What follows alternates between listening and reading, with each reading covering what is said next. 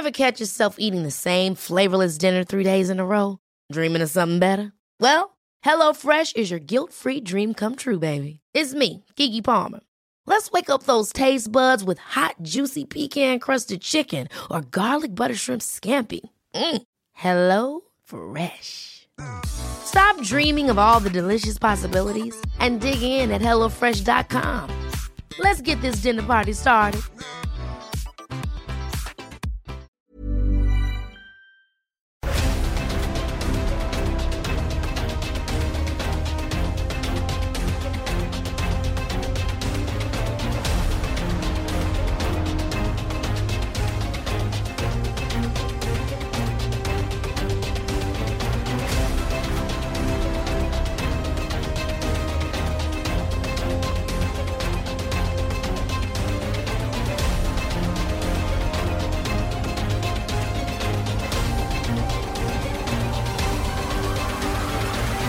Seis de la tarde en punto, hora del centro de la República Mexicana. Bienvenidos, muy buenas tardes. Iniciamos el Heraldo Radio con toda la información importante del día de hoy. Me da mucho gusto saludarle a través de, los eh, micrófonos del Heraldo Radio en toda la República Mexicana. Sea usted bienvenido a nuestro programa de noticias. Súbale el volumen a su radio, que le tengo la información más importante hasta este momento. En primer lugar, le informo que el secretario de Seguridad y Protección Ciudadana, Alfonso Durazo Montaño, aseguró que el movimiento Un Día Sin Nosotras es un llamado de la sociedad a reflexionar y visibilizar, así como actuar a fondo ante la violencia y la desigualdad que viven las mujeres. Erradicar la violencia de género no es una tarea fácil y que no se logra de la noche a la mañana. Todos los sectores de la sociedad debemos centrar nuestro esfuerzo en eliminar las causas de este fenómeno y en revertir estas dinámicas acaso históricas, violentas, producto de la marginalidad y exclusión social. Esto fue lo que comentó Alfonso Durazo, quien es el secretario de Seguridad y Protección Ciudadana. También le informaré que además Durazo solicitó la renuncia de aquellos funcionarios por presuntos vínculos con Genaro García Luna. El funcionario federal descartó que se les pueden fincar responsabilidades. Esto fue lo que dijo. ¿Y saben por qué nos sesionamos? Porque no hayan cómo decir la verdad, porque es evidente que los micrófonos que se encontraron en el grupo parlamentario del PAN son reales. Ábreme, ábreme, ábreme, ábreme. Este no es el audio de Alfonso Durazo. Vamos a buscar el audio de Alfonso Durazo, en donde, bueno, de una, hay que decirlo con toda claridad, es una injusticia lo que está haciendo. No por el hecho de haber trabajado cercano a Genaro García Luna, se es tan corrupto como él o se le fincan las mismas responsabilidades. Pero ese es el estilo de la actual administración, del actual gobierno el correr a la gente que haya tenido algo que ver con la anterior administración. Vaya cosa. Lo, vamos a tener un poco más adelante, completo, el audio que nos genera eh, Alfonso Durazo, en donde usted va a notar esa verdadera injusticia, es decir, a ver, ¿quién conocía a Genaro García Luna? Yo, ah, pues te vas para afuera, pero ¿por qué? Porque te voy a fincar responsabilidades, seguramente eres su oreja, su espía, alguien que nos está viendo, ya, ya saben, ¿no? Estas cosas que trae la presente administración. La Fiscalía General de la República entregó a la mesa directiva del Senado de la República una relatoría de los hechos relacionados al caso del espionaje que denunció el jueves pasado la bancada del PAN. En el informe, la Fiscalía General de la República confirmó el hallazgo de tres micrófonos, por lo que este martes la bancada del PAN sesiona en un hotel cercano al Senado. Para que no los oigan, Ahora sí, vamos a escuchar a Kenia López Rabadán, senadora del Partido Acción Nacional. ¿Y saben por qué nos sesionamos? Porque no hayan cómo decir la verdad, porque es evidente que los micrófonos que se encontraron en el grupo parlamentario del PAN son reales, porque esos legisladores eh, que decían en sus redes sociales eh, que era un montaje del PAN, mintieron, porque hoy sabemos que sí estaban los micrófonos, que sí había orificios y sí había conexiones en las instalaciones eh, del Partido de Acción Nacional bueno, pues simple y sencillamente que digan la verdad y con eso seguramente podremos reiniciar las sesiones.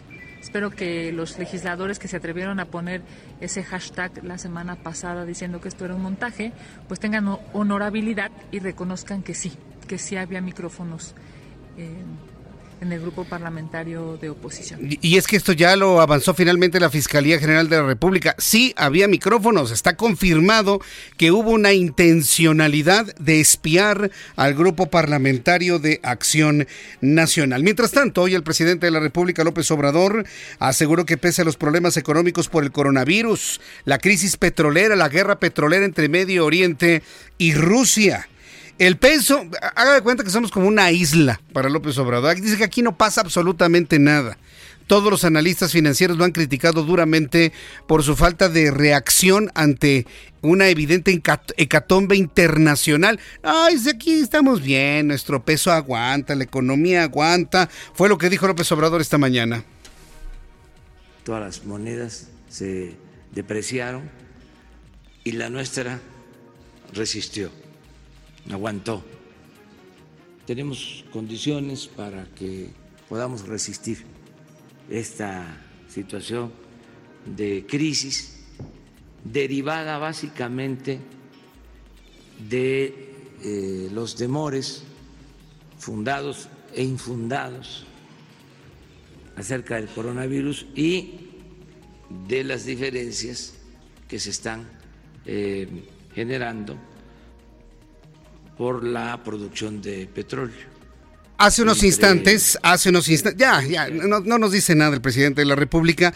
Hace unos instantes, Arturo Herrera, secretario de Hacienda, salió a los medios de comunicación en una conferencia de prensa para insistir en lo mismo que dijo el presidente de la República, que las finanzas sanas, que las finanzas están muy bien, que no pasa absolutamente nada.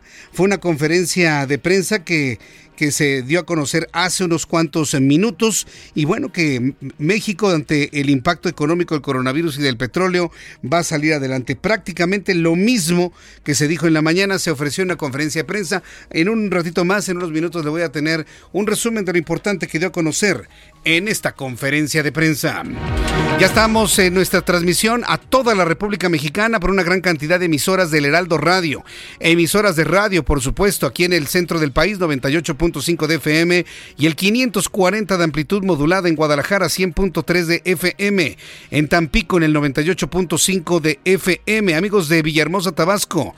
106.3 de frecuencia modulada en Acapulco Guerrero en el 92.1 de FM y al ratito voy a saludar a otras emisoras que desde ayer ya se unieron a nuestra transmisión. Estamos en el 1700 de AM en Tijuana, Baja California y nos escuchan también en todo San Diego, California, en los Estados Unidos. Y bueno, pues ya estamos también en nuestra transmisión de YouTube, en mi canal Jesús Martín MX, porque ahí, además de que nos vemos, tenemos un chat en vivo en donde podemos platicar usted y yo. En más noticias en este resumen, esta tarde se reportó la muerte de Eric eh, Juárez Blanquet, diputado del PRD, quien fue atacado a balazos en Morelia. Las autoridades estatales ya investigan este caso. También las autoridades sanitarias en Italia, en las noticias internacionales, las autoridades de salud italianas reportan que en menos de 24 horas murieron 168 personas por coronavirus. Imagínense, en 24 horas se murieron 164 personas. 168, perdone usted. En Italia. Pero lo que hasta el momento ha llamado la atención es el número de muertos ya totales, 631. Ante la alarmante situación, el gobierno ha tomado medidas extremas en todo el país. Le voy a decir por qué es alarmante en Italia. Porque si usted ve todos los casos de contagio por coronavirus y el número de muertos, el índice de mortalidad no supera el 2.5%. Pero en Italia, en Italia, hay 6.000, hay 7.000 contagiados por coronavirus y hay casi 700 muertos. Por lo tanto, el índice de mortalidad en Italia es del 10%. Y eso es lo que le ha llamado la atención a los científicos. ¿Qué pasa con la mutación del coronavirus en Italia? Que tiene una mortalidad cuatro veces mayor que la media mundial? Nadie ha podido aclarar esta duda. Por lo pronto, de esta manera se anunciaron estas medidas en Italia. È per questo che sto per firmare un provvedimento che possiamo sintetizzare con l'espressione io resto a casa. Non ci sarà più una zona rossa, non ci sarà più la zona 1 e la zona 2 della penisola ci sarà l'Italia, un'Italia zona protetta. Italia está cerrado al mundo. Italia está prácticamente cerrado al mundo. Nadie sale, nadie entra. La cuarentena prácticamente es nacional. Más de 7 mil personas contagiadas de coronavirus en Italia y casi 700 muertos. Nos dan una cifra dramática de casi un 10% de mortalidad en Italia. Estaremos muy atentos de todo lo que ocurre en las observaciones que haga la Organización Mundial de la Salud. Vamos con nuestros compañeros reporteros y corresponsales del Heraldo Radio rápidamente. Un minuto, vamos hasta Guanajuato. La Secretaría de Seguridad Ciudadana del Estado informó que un grupo de hombres armados realizaron bloqueos y quemaron vehículos, algunas llantas en diversos tramos carreteros del Estado. Esta es la noticia número uno del día. La violencia exacerbada en torno a la ciudad de Celaya, esto en Guanajuato. Gabriela Montejano, te escuchamos, adelante. Hola, ¿qué tal? Muy buenas tardes. Pues así es, vehículos incendiados, estrellas pinzallantas y bloqueos en al menos 13 puntos carreteros de la región Laja Bajío se registraron de manera simultánea después de las 2 de la tarde. Te comento que los municipios más afectados de esta región principalmente son Celaya, Juventino Rosas, Villagrán, Salvatierra, Comonfort y Cortázar. En tanto, el secretario de Gobierno, Luis Ernesto Ayala, indicó a través de su cuenta de Twitter de este operativo y pidió a la población incluso estar pendiente de las recomendaciones oficiales. Eh, señalaba que había el operativo en Santa Cruz de Juventino Rosas, resultando eventos en Torrecillas, rumbo a Villagasca. Ahí comenzó todo el, bloqueo, pero fueron eh, diferentes puntos que generaron eh, pues conflicto en la zona y sobre todo expectativa. Te comento rápidamente el recuento de puntos. La carretera estatal Villagrán Juventino Rosas, la carretera estatal Celaya a Comonfort, la carretera federal a la altura del entronque a San Miguel de Allende, sobre la carretera alterna Juventino Rosas Villagrán. También hubo vehículo incendiado en la Salamanca Querétaro a la altura de Santa Rosa de Lima, en la carretera Juventino Rosas Villagrán en la carretera Salamanca Celaya y la Federal Libre Celaya Querétaro con entronque en Jerecuaro. Eh, se registraron diferentes incendios también en, en, la, en el municipio de Celaya en particular, en donde se quemaron eh, vehículos, camiones y, y trailers también en la, en la región. Eh, dentro de lo que se ha podido reportar hasta el momento no ha habido lesionados, ya se encuentran en este instante liberadas las carreteras aunque los vehículos incendiados todavía están en la zona, pues ya se despejó eh, la vialidad para que pudieran seguir los vehículos en toda esta región Laja Bajío. Bien. Este es el reporte desde Guanajuato. Me siguen reportando cerrada la Salamanca Celaya en el entronque con la Dolores Hidalgo Celaya. ¿Todavía se encuentra cerrado este tramo con base en lo que tú pues tienes, Gabriela? Tenemos el reporte de que ya están liberadas, o sea, los vehículos siguen, pero ya está el, la circulación. Bien. Sin embargo, debo comentarte que fue unos momentos bastante intensos porque eh, conforme reportábamos un, un, punto bloqueado, enseguida nos aparecía otro y otro y otro. Fueron muchos puntos y vehículos, incluso todavía no tengo el recuento completo de cuántos vehículos incendiaron. Bien, correcto. Bueno, volveremos a entrar en comunicación contigo un poco más adelante para que nos hagas un balance de la información que se tenga. Muchas gracias por la información. Gracias, buena tarde. Gracias, hasta luego. Es nuestra corresponsal Gabriela Montejano, allá en Guanajuato. Mientras tanto, en Michoacán, asesinan al diputado Eric Juárez Blanquet. Charbel Lucio con un avance. Adelante, Charbel. ¿Qué tal, Jesús? Muy buenas tardes. Te platico. Esta mañana, sujetos armados asesinaron al diputado local Eric Juárez Blanquet del Partido de la Revolución Democrática. Estos hechos ocurrieron aproximadamente a las 11 de la mañana sobre la avenida Morelos Norte, cerca del cruce con División del Norte. El legislador transitaba a bordo de su camioneta Chevrolet Equinox color blanca en compañía de su chofer y su asistente cuando fueron interceptados por hombres a bordo de una motocicleta quienes accionaron un arma de fuego en su contra. El legislador perdió la vida en el interior de su vehículo mientras que sus acompañantes se reportan lesionados pero estables. Eh, la unidad especializada en la escena del crimen de la Fiscalía General del Estado acudió para realizar las primeras investigaciones y en el lugar logró ubicar al menos nueve casquillos percutidos. La Secretaría de Seguridad Pública, por su parte, informó que tras el asesinato de Eric Juárez Blanquet, se detuvo a dos hombres a bordo de una motocicleta y en posesión de un arma de fuego, quienes presuntamente están relacionados en el homicidio. Israel Patrón Reyes, secretario de Seguridad Pública, también señaló que desde hace dos meses el diputado había informado que era presa de amenazas, sin embargo, eh, al parecer no acudió a la fiscalía a denunciar estos hechos. En este momento se alista un homenaje de cuerpo presente en el Congreso del Estado, eh, un homenaje para quien también fue diputado federal en la 63 legislatura del Congreso de la Unión y presidente municipal de Angamacutiro de 2008 a 2011. Ese es el reporte desde Michoacán. Gracias. Y hasta aquí el asunto de muertos. ¿eh? Ya sabe usted que tradicionalmente este programa no es ni de sangre, ni de amarillo, ni de nada. Hasta aquí el asunto de muertos. Hoy nos vamos a concentrar más en los asuntos que tienen que ver con esta crisis económica, lo que sucede con el coronavirus, con la guerra del petróleo, en fin, otros asuntos que de alguna manera pues nos hagan pensar en la importancia de la estabilidad económica si es que la tenemos. Por lo pronto ayer ya vivimos momentos de una devaluación eh, por arriba del 5%. No le llaman así porque es muy poco popular el hablar de devaluaciones, pero eso fue finalmente lo que vivimos. Vamos con nuestros compañeros reporteros urbanos, periodistas especializados en información de ciudad. Gerardo Galicia, adelante Gerardo.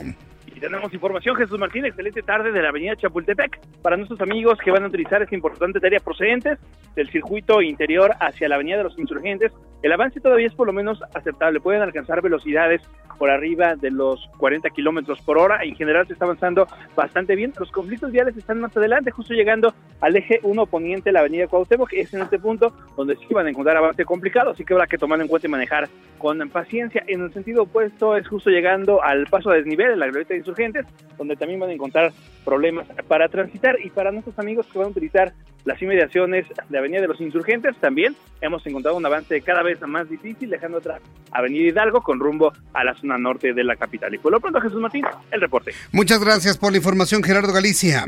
Hasta luego. Hasta luego, que te vaya muy bien. Alan Rodríguez estuvo muy atento desde temprano de un intercambio de plomo que ocurrió ahí en Río Mississippi y Paseo de la Reforma. Adelante, Alan.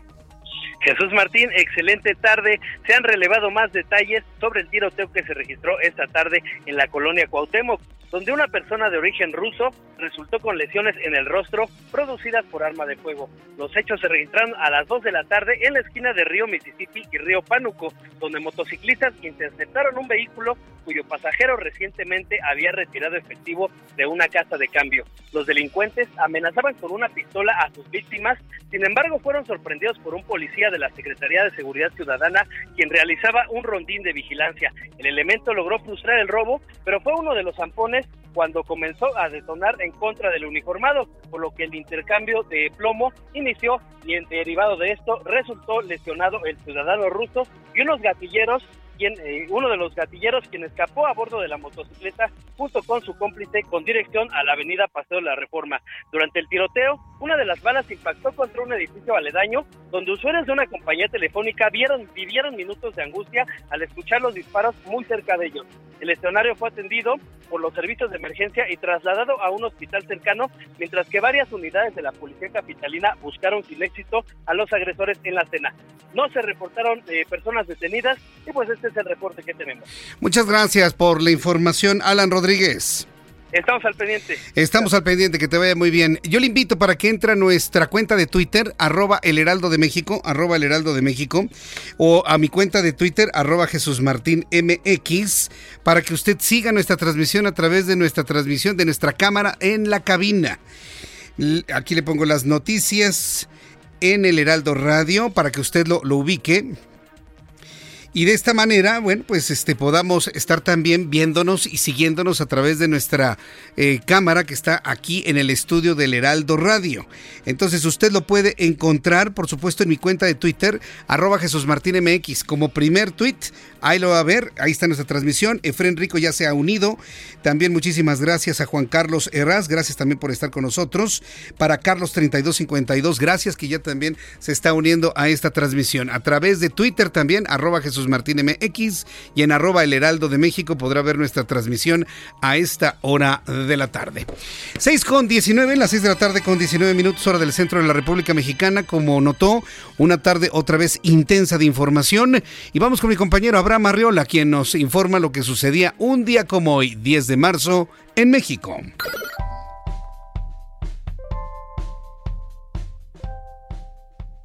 Esto es un día como hoy en México.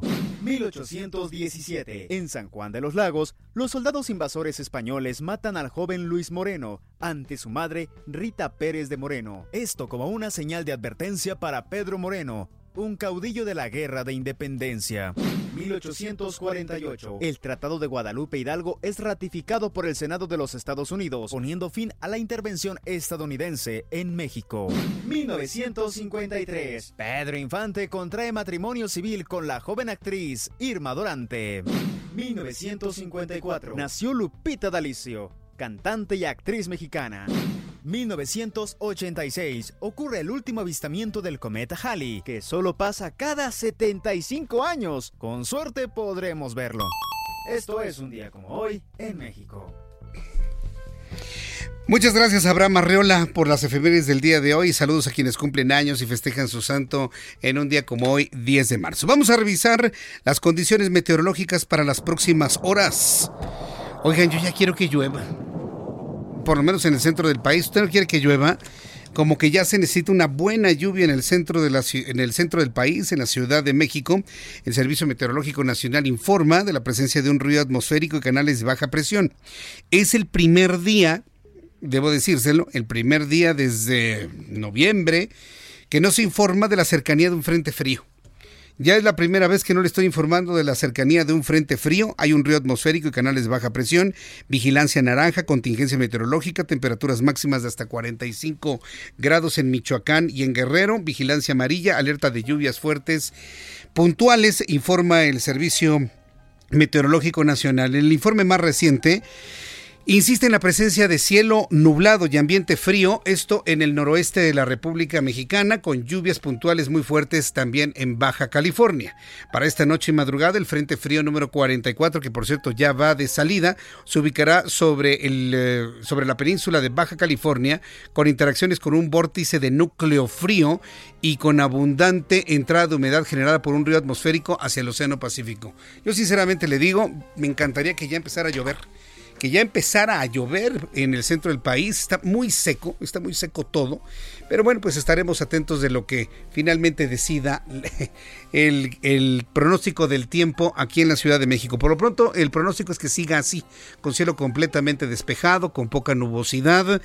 Y eso sí, con vientos, tolvaneras que levantan la tierra. Y yo luego no quisiera pensar lo que lleva la tierra, ¿verdad? Mejor ya ni se lo digo, mejor usted ya imagíneselo, por favor. El Servicio Meteorológico Nacional pues está informando que habrá intervalos de chubascos con lluvias puntuales, pero en California, en Baja California y en Sonora. Solamente por allá en la República Mexicana se presentará este fenómeno. Le tengo el pronóstico del tiempo para las siguientes ciudades, amigos que nos ven, nos siguen, nos escuchan en el Estado de México. La temperatura mínima para el día de mañana 5 grados, la máxima estará en 26. En este momento hay 22 grados allá en la ciudad de Toluca. En Guadalajara, Jalisco, temperatura mínima 13 grados, máxima 30 en este momento 30 grados en Guadalajara. En Monterrey, Nuevo León, mínima 18, máxima 29, 24 en este momento nublado para el día de mañana. Amigos de Tampico, Tamaulipas, mínima 20, máxima 26, 23 grados en este momento la temperatura en Tampico. En Villahermosa, Tabasco, mínima 20, máxima 31, 27 grados en este momento. Acapulco, Guerrero, mínima 21, máxima 30. Qué rico está Acapulco, ¿eh? la verdad.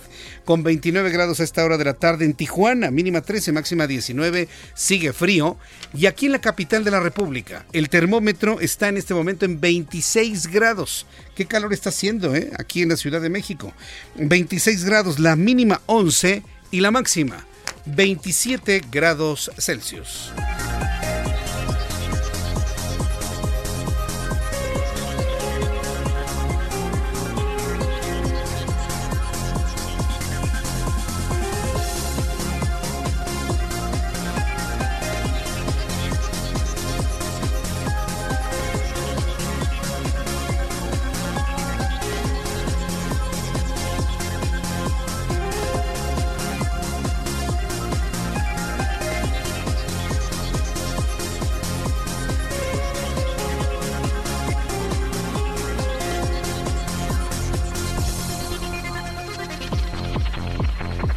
Las 6 de la tarde con 25 minutos, las 6 de la tarde con 25 minutos, hora del centro de la República Mexicana. Continuamos con la información aquí en el Heraldo Radio y también quiero informarle Quiero informarle que estamos eh, incrementando nuestra cobertura a nivel nacional. Hoy quiero enviarle un caluroso saludo a todos nuestros amigos que nos escuchan en Guanajuato. Y mire que la presencia de nuestro programa de noticias en Guanajuato se vuelve fundamental ahora con los acontecimientos que ocurrieron debido a grupos criminales que estuvieron quemando vehículos, camiones, cerrando vialidades. Saludos a nuestros amigos de Radio Actitud. Usted que nos está escuchando en Radio Actitud, saludos del Heraldo Radio. Eh, para quienes nos escuchan en el 107.3 de frecuencia modulada, La Voz de Nuestra Tierra. Radio Actitud 107.3 de frecuencia modulada está en la parte final de su dial de su FM, Impacto Radial. La cobertura de Radio Actitud cubre 60 kilómetros a la redonda. Estamos llegando a 250 mil personas en todo el territorio que cubre Guanajuato, San Felipe, Dolores Hidalgo, San Diego de la Unión, San Luis de la Paz, Ocampo, Vergel de la Sierra, esto en León, en San Luis Potosí, en Villa de Reyes, en la carretera federal 57 San Luis Potosí. Estamos llegando hasta Ojuelos, Jalisco, a través de la poderosa señal de Radio Actitud en el 107.3 de FM. Amigos que nos escuchan en esta zona del país, yo les invito para que me envíen una fotografía de su sintonía en el 107.3 a través de mi cuenta de Twitter, arroba Jesús MX, a través de Twitter, arroba Jesús MX, y a partir de, bueno, desde ayer, el día de hoy, todo el, eh, el tiempo de ahora en adelante, nos estaremos saludando a esta hora de la tarde con las noticias en el Heraldo Radio, a través de Radio Actitud en todo el Bajío.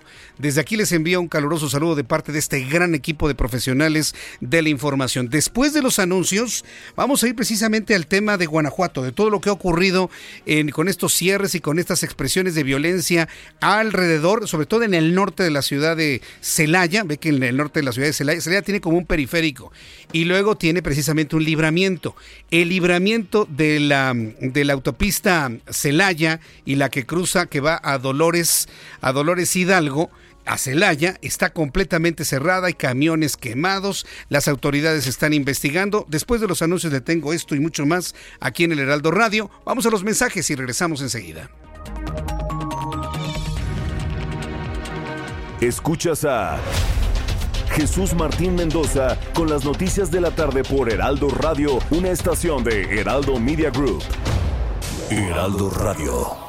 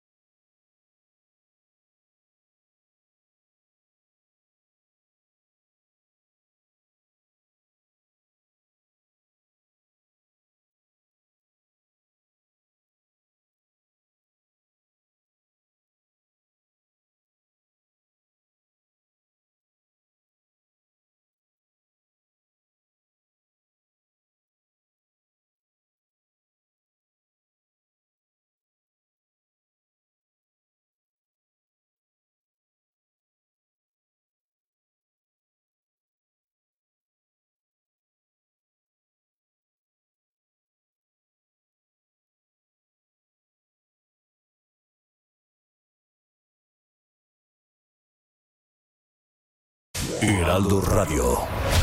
Escucha las noticias de la tarde con Jesús Martín Mendoza. Regresamos.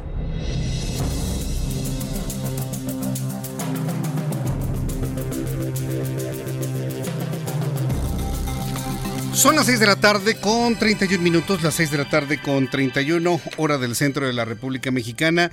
De verdad que enorme gusto el poder saludar a todos nuestros amigos que nos siguen a través de diversas plataformas y del contacto que tenemos todas las tardes. Santiago FS, Edwin Saucedo, José Luis Carpinteiro, Vero, Uriza, Manuel Leo, eh, Luis Trialles, Aldo Fajardo, Mr. Mystery, Omar Palacios, Vero Urizar, María del Rosario, eh, me saluda también eh, ah, Isabrí, por supuesto. Muchas gracias, María Inés Rojas, José Chepe, como todas las tardes, gracias por estar en sintonía con el Heraldo Radio. Alfonso Durazo Montaño, titular de la Secretaría de Seguridad y Protección Ciudadana, aseguró que el movimiento Un Día Sin Nosotras es un llamado a la reflexión. ¿Cómo sintió usted el regreso de sus compañeras? ¿Cómo sintió usted el regreso de sus compañeras en la escuela, en el trabajo, en el ámbito laboral, en lo general? ¿Cómo sintió usted el regreso de sus compañeras? ¿Cómo sintió usted el regreso de las mujeres de su familia? A mí en lo personal me dio mucho gusto. ¿eh? La verdad, a mí en lo personal me dio mucho gusto. Yo creo que a todos nos debe dar un enorme gusto y ese gusto canalizarlo hacia un ámbito de reconciliación. Porque hasta, hasta este momento hemos tenido un discurso de confrontación promovamos la reconciliación. Hoy Alfonso Durazo, el secretario de Seguridad, pues dice que el movimiento Un día sin nosotras es un llamado a la reflexión, y ahí está la reflexión, pero también a las acciones, don Alfonso, a las acciones. Hoy, por ejemplo, le preguntaban al presidente de la República en la mañana, oiga, presidente, ¿y qué? Después de estos movimientos va a cambiar algo en cuanto a la persecución del crimen, sobre todo el crimen contra las mujeres. ¿Y qué cree que dijo el presidente? Dice, no, las cosas van a seguir igual, la aplicación de la justicia será exactamente igual, porque nosotros vamos a seguir atendiendo las causas. Nosotros vamos a seguir atendiendo las causas, porque yo estoy convencido, dijo el presidente, palabras más, palabras menos, que el mal no se combate con el mal. Fíjese, un presidente de la República que considera que la aplicación de la justicia, que considera que la aplicación de la autoridad es hacer el mal con el mal. A mí, la verdad, ese tipo de conceptualizaciones a mí lo personal me preocupan profundamente. Y decir al presidente que está totalmente equivocado. Y si no lo está escuchando él, que alguien se lo diga. Y se lo digo en buena lid. Cuando usted como líder de un país o como administrador general entiende la autoridad, el otro día le estaba pidiendo respeto a los reporteros, ¿no? Ah, bueno. Si usted entiende la autoridad como hacerle mal a un delincuente, entonces estamos empezando por el camino de la perdición. No le está haciendo usted ningún daño a nadie. Simplemente está aplicando la ley, simplemente está usted utilizando el largo brazo de la justicia para decirle vente para acá y, te meto al frescobote si algo hiciste. Y yo creo que nadie en este país estaría en contra de que un gobierno local o federal, con todas las atribuciones de autoridad que tiene, detengan, encierren y persigan a estos malandros. Nadie se los va a tomar a mal, ni van a pasar a la historia como los días Ordaz o los Echeverrías de este tiempo. No, están equivocados. Y hoy sí, la verdad, me preocupó muchísimo que el presidente hablara de mantener las cosas igual en cuanto a la persecución. Usted ya sabe el resultado de los abrazos y no balazos. Y que no se puede responder al mal con el mal. No. Ejercer autoridad Hacer que se cumplan las leyes no es hacer el mal a nadie, al contrario, es hacer el bien. Durazo añadió que parte de la problemática que tienen las mujeres tiene su origen en el sistema económico. Agregó que erradicar la violencia de género no es tarea fácil, pero que es responsabilidad del gobierno de dar respuesta a la petición ciudadana. A ver, que la problemática de las mujeres tiene su origen en el sistema económico. ¿Sabe cuántas mujeres señor secretario, han sido violentadas por hombres que tienen un desahogo económico total? ¿Le gustaría saber el porcentaje? No, no, no, no, no. Otra vez echándole la culpa a la gente que tiene menos, a la gente más pobre. Vamos a escuchar lo que dijo el secretario de Seguridad con este diagnóstico sorprendente. Erradicar la violencia de género no es una tarea fácil y que no se logra de la noche a la mañana todos los sectores de la sociedad debemos centrar nuestro esfuerzo en eliminar las causas de este fenómeno y en revertir estas dinámicas acaso históricas, violentas, producto de la marginalidad y exclusión sociales.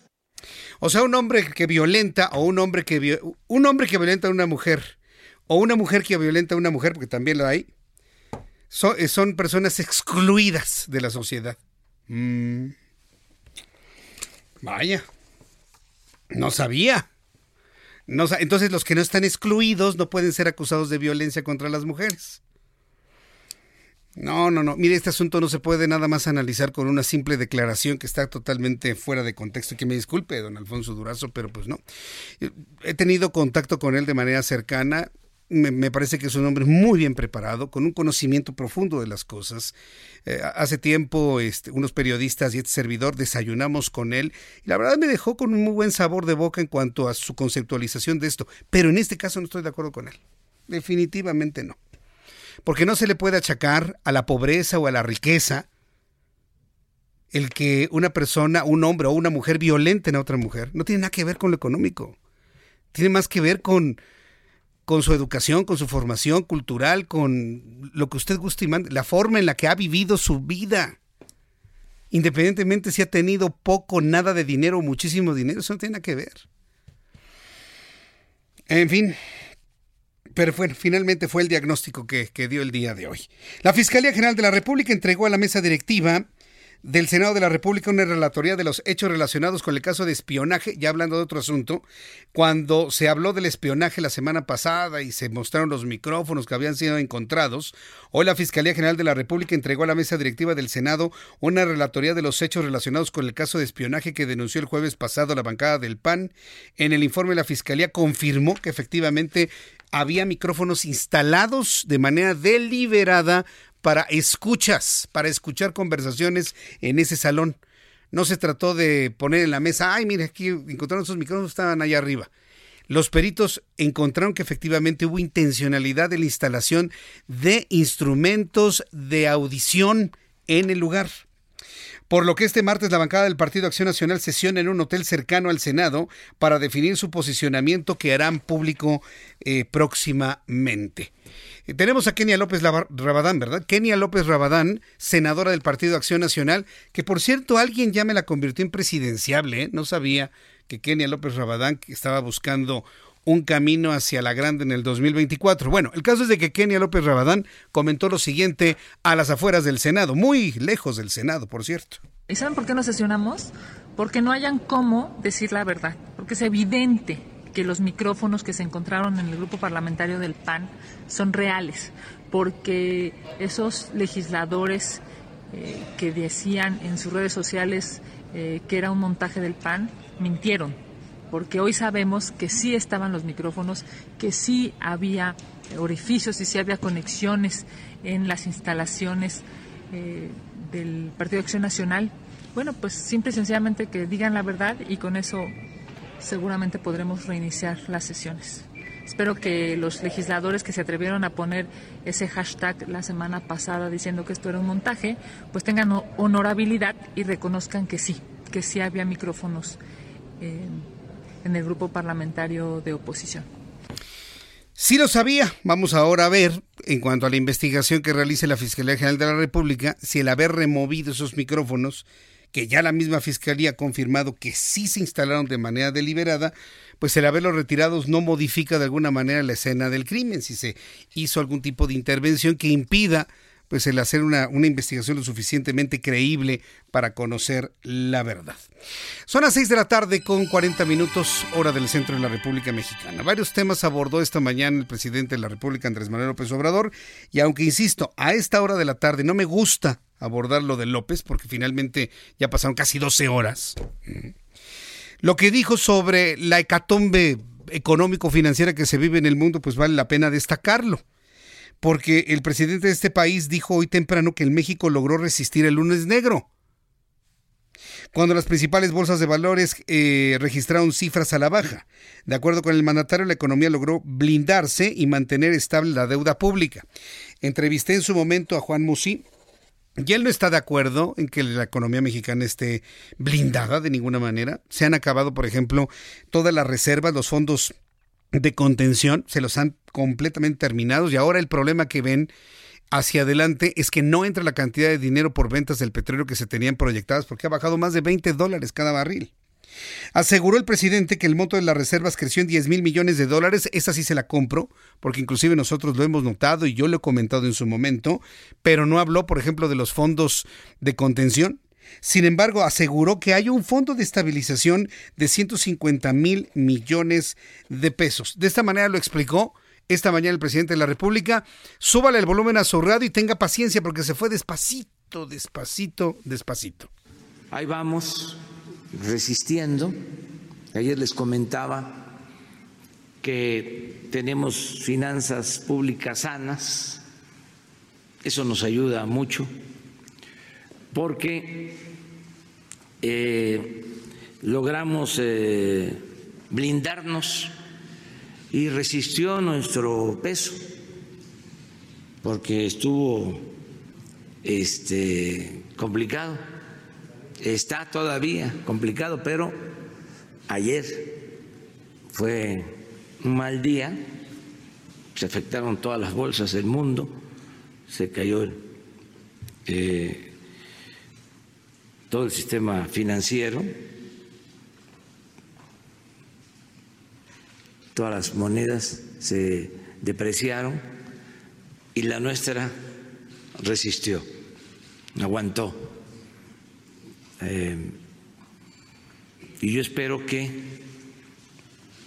mm, se vaya eh, fortaleciendo el peso hacia adelante. Esto fue lo que comentó en la mañana. Para reforzar esta idea que se busca permear a través de los medios de comunicación hacia la opinión pública, hace unas cuantas horas Arturo Herrera, secretario de Hacienda, ofreció una conferencia de prensa. Arturo Herrera, secretario de Hacienda y Crédito Público, informó que las, las medidas que el gobierno federal toma ante la actual turbulencia financiera internacional Arturo Herrera, secretario de Hacienda, dijo que la economía mexicana cuenta con al menos cuatro líneas de defensa ante el descenso en el precio del petróleo y el nerviosismo en los mercados por el impacto del coronavirus y enlistó las medidas que la dependencia ha tomado para minorar el impacto en la economía nacional. Esto fue parte de lo que anunció en su conferencia de prensa hoy por la tarde Arturo Herrera. La mayor parte de la deuda está denominada en pesos, alrededor del 78% de la deuda. La mayor parte de la deuda, alrededor del 81%, está, eh, eh, está a tasa fija. Es decir, aun cuando hubiera variaciones en la tasa de interés, no afectaría el costo financiero porque la tasa está, está ya fija. El 100% de la deuda externa está a tasa fija y la mayor parte de la deuda está a largo plazo, es decir, no hay vencimientos que se, que, que, se tengan de manera, de manera inmediata, de tal forma que esto blinda la economía frente a movimientos de la tasa de interés y y a, movimientos eh, en el tipo de cambio. Esto fue lo que comentó Arturo Herrera. O sea, no nos pasa nada, no nos hace nada el coronavirus, no nos hace nada la baja en las bolsas, no nos hace nada la baja en el precio del petróleo, nada. Somos como una especie de fantasma, ¿no? En el mundo, ¿no? A México no le pasa nada. En eso no coinciden los analistas financieros.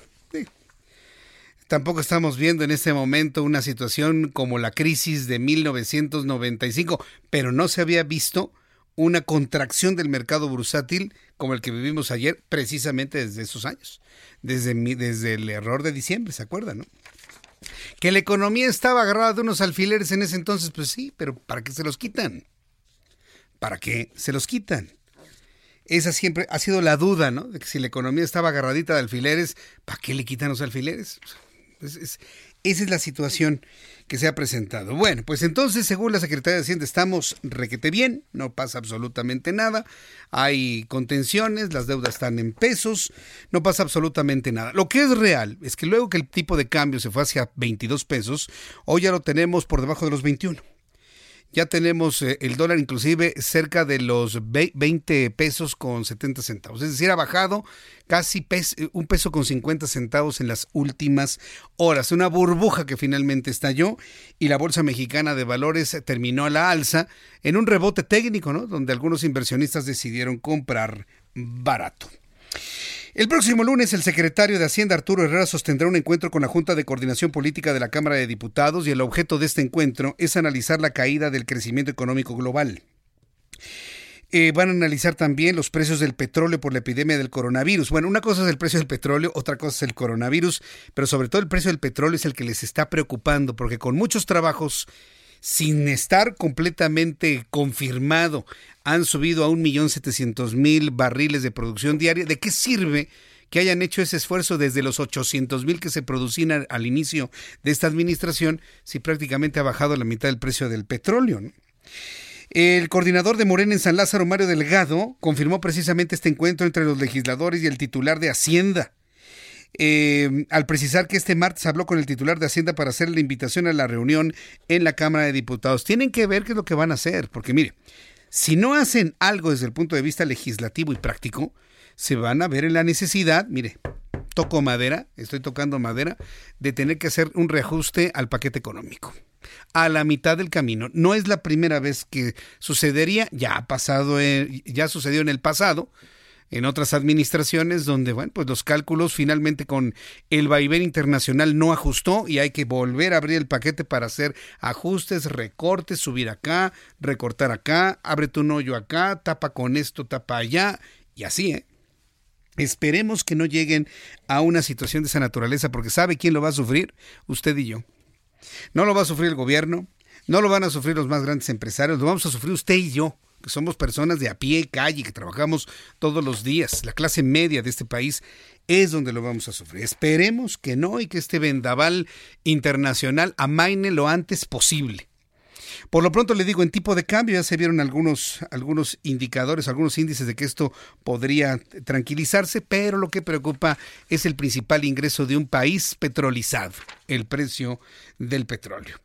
El gobierno de México aseguró que tras eh, comprar en el extranjero medicamentos oncológicos, hablando ya de otros asuntos, ah, y mire que esto me llamó poderosamente la atención, porque ¿qué le informaba ayer?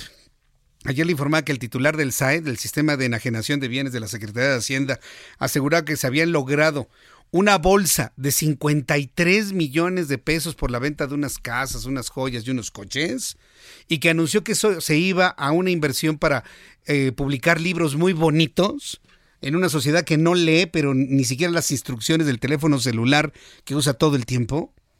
Sí, sí, es lo que acabo de decir.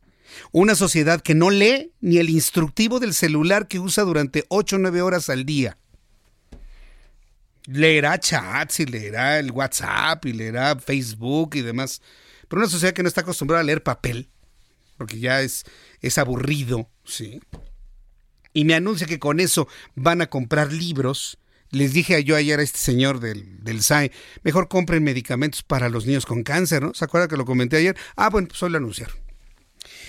Hoy anunciaron que efectivamente van a comprar más medicamentos oncológicos eh, con un ahorro de hasta 5% en los precios, específicamente de Argentina, de España, de Francia, de India y de los Estados Unidos.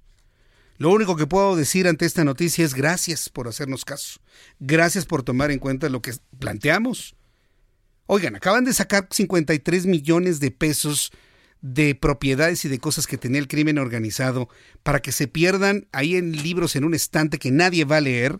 Mejor compren medicamentos contra el cáncer. No sabe cómo les agradecemos que lo hayan tomado en cuenta. Hoy Hugo López Gatel, subsecretario de Prevención y Promoción de la Salud, agregó que la inversión supera los 90 millones de pesos en la compra de medicamentos oncológicos. Durante una rueda de prensa en la mañana, el funcionario señaló que hasta el momento se han adquirido más de 542.677 piezas de medicamentos, lo que anunció el día de hoy. Pero lamentablemente sigue todavía el escándalo de los medicamentos contaminados que ha eh, que, ha, bueno, que ha distribuido Petróleos Mexicanos en su hospital regional en Villahermosa, Tabasco. Marina Sánchez, de 49 años, se convirtió en la cuarta víctima del medicamento para hemodiálisis contaminado que fue suministrado a pacientes en el hospital de Pemex. Actualmente, 33 personas continúan en el hospital por recibir heparina sódica en malas condiciones. Heparina sódica que ya está confirmado por los laboratorios PISA que no es medicamento de ellos, no es una sustancia elaborada por PISA, se trata de una sustancia, no podemos decir ni siquiera que sea un medicamento es una sustancia elaborada de manera ilegal, es un medicamento falso, no, no, no coincide con la formulación que tienen laboratorios PISA, así lo informado en su documento. Todavía está la investigación y la aclaración de dónde Pemex ha estado comprando y a quién medicamentos o sustancias falsas. Son las 6.51, las 6 de la tarde con 51 minutos. Un avance de la información deportiva con Fernando Galván. Expo Antati Alimentaria México 2020. Consolida alianzas y negocios el 31 de marzo, primero y 2 de abril. Presenta. Fernando Galván, qué gusto saludarte, bienvenido. Jesús Martín, ¿cómo estás? ¿Qué tal? ¿Qué tal la tarde de este martes? Bien, bien, tranquila, tranquila. Todo regresó Ahora, ya, ya todo regresó a la normalidad aparentemente, ¿eh? Aparentemente. Aparentemente. Pues Vamos fíjate a ver qué pasa que mañana, hablando pasa de mañana. normalidades, A. hay ya cosas que no sean tan normales. ¿Cómo? Porque Por a pesar de que la Champions League ha regresado y qué bonito es cuando regresa la Champions, regresó sin gente. Hoy el partido entre el Valencia y el Atalanta se, juntó- se jugó a puerta cerrada porque pues, obviamente se están extremando medidas para el- el- la propagación del coronavirus. Entonces van a haber mucho más partidos a puerta cerrada, inclusive ya diferentes ligas a nivel eh, en Europa han anunciado que no van a disputarse fechas con gente en los estadios, así que la situación del coronavirus en estas partes del mundo se está tomando con demasiada seriedad. Y bueno, pues hoy el Atalanta echó al Valencia en el global 8 a 4, en el partido de hoy 4 a 3 y por su parte el Leipzig, este equipo de Alemania eliminó al finalista de la edición pasada de la Champions League. Hablamos del Tottenham, que está dirigido por José Mourinho, que ahora realmente está vendiendo humo este señor. Hace 10 años que no llega a una final de Champions, hace 10 años que no gana un torneo tan importante como este. Vendiendo humo de Special One, como no lo echó el Leipzig, hoy lo goleó 3 goles por 0. Y más al ratito regresamos al fútbol banqueta, porque ya es una costumbre. Semifinales de Copa Fútbol MX. banqueta, me encanta cuando dices sí, eso. sí, de fútbol, de fútbol changarro, de fútbol banqueta, hombre. Fútbol changarro. Toluca va por la hazaña que tiene que remontar tres goles ante los Cholos de Tijuana, quienes acomodaron esa repasada en el partido de ida. El partido va a ser a las 9 de la noche y hoy se dio a conocer el trío olímpico, ese equipo que se va a disputar, eh, que va a jugarse el boleto a las Olimpiadas de Tokio en 2000, eh, que se van a hacer en Tokio 2020 en el verano próximo. Los porteros, rapidísimo, Hernández, Malagón y Jurado, defensas, Arteaga, Montes, Mozo, Sepúlveda, Sánchez, Vázquez, medios, Aguirre, Alvarado, Angulo, Antuna, Beltrán, Córdoba y Esquivel, delanteros Godínez, Macías y Vega. Entonces, ese es el equipo que ha convocado Jimmy Lozano. Y el Toros Neza va a regresar al fútbol profesional Jesús Martín después de que en la década de los 90 y al principio de este milenio hicieran de las suyas. El Nesa FC se convirtió en el cuarto equipo integrante de la Liga de Balompié Mexicano que arrancará operaciones en septiembre próximo. Entonces este equipo mexiquense se suma a eh, Veracruz, a Ensenada y a Acapulco. Y el boxeador Floyd Mayweather Jr. estaría interesado en adquirir al Newcastle, así lo dijo el púgil durante una aparición en un evento promocional en Inglaterra, mientras que la actriz griega Santi Giorgio será la encargada de encender el fuego de los Juegos Olímpicos de Tokio 2020 y eso se realizará el próximo jueves en la ciudad de Olimpia, pero se va a llevar a cabo a puerta cerrada, o sea, es decir, sin espectadores, pues el brote del coronavirus sigue siendo una amenaza latente, entonces eh, por esta razón estos eventos que se tienen siempre destinados para el público se hacen a puerta cerrada y sin ausencia del respetable. Bien, bueno, pues a puerta cerrada. También se dice que la inauguración de Tokio 2020 va a ser Así a puerta es. cerrada. La primera vez que el pebetero va a ser encendido por una... Sí, va a ser la primera vez por una mujer, ¿no? No, no, ya ha pasado. Ya ha pasado. ¿verdad? En México Pe- también lo. Claro, lo- pero eh, ¿tiene algo en particular quien va a encender el pebetero? Sí, sí, sí. Sí, entonces, y a puerta cerrada. A puerta cerrada. Pues es que esta situación del coronavirus eh, realmente está muy seria. En Italia ya se están tomando medidas muy extremas y es Muy que bien. ya van muchas personas que han fallecido Sí. y no se sabe bien a consecuencia de qué. Lo estábamos comentando, son 7 mil. Voy a hablar en números redondos para que se dé usted una idea del drama. Para quien no lo escuchó y que se lo expliqué al inicio del programa, el coronavirus, el total de coronavirus si divides con- en las personas que han muerto, no supera el 2.5%. Pero en Italia hay 7 mil contagiados y casi 700 muertos. Es decir, ahí el coronavirus en Italia representa el 10% de mortalidad. Eso es lo que tiene alarmados a todos en Europa. Vamos a estar muy atentos de lo que ocurra por allá. Muchas gracias. Muy buenas tardes. Fernando Galván con toda la información deportiva. Amplio abanico de oportunidades en proveeduría nacional e internacional para el sector hotelero que incentiva a sus clientes. Lo esperamos en Expo y Alimentaria México 2020. 31 de marzo, 1 y 2 de abril en Guadalajara. Informes en 5555 809900 y en expoantat.com.mx. Expo Antat y Alimentaria México 2020. Consolida alianzas y negocios el 31 de marzo, 1 y 2 de abril. Presentó.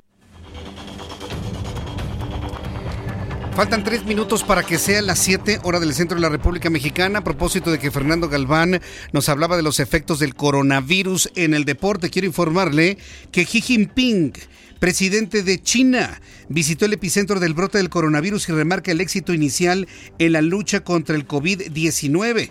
En un hecho verdaderamente sin precedentes y que nadie se hubiese imaginado, el presidente chino visitó Wuhan el presidente de China visitó este martes la ciudad de Wuhan, en la provincia de Hubei, por primera vez al inicio del brote del coronavirus COVID-19 que ha cobrado la vida de 3.136 personas. El líder chino destacó que los esfuerzos de las autoridades y médicos de su país han dado sus primeros frutos en la prevención y control del coronavirus. Xi Jinping, presidente chino, de alguna manera está tratando de confirmar con su propia presencia que ha empezado ya la contención en la diseminación del eh, nuevo virus o el nuevo coronavirus conocido como COVID-19 en su enfermedad. Mientras tanto, en noticias de último momento, Honduras anuncia la suspensión de vuelos de retorno de sus propios migrantes desde México por temor de que llegue el coronavirus a su territorio. Después de los anuncios, detengo un resumen con las noticias más importantes. La información continúa en toda la República Mexicana después de estos mensajes. Te invito para que se quede con nosotros. Continuamos. Escuchas a Jesús Martín Mendoza con las noticias de la tarde por Heraldo Radio, una estación de Heraldo Media Group. Heraldo Radio, la H que sí suena y ahora también se escucha.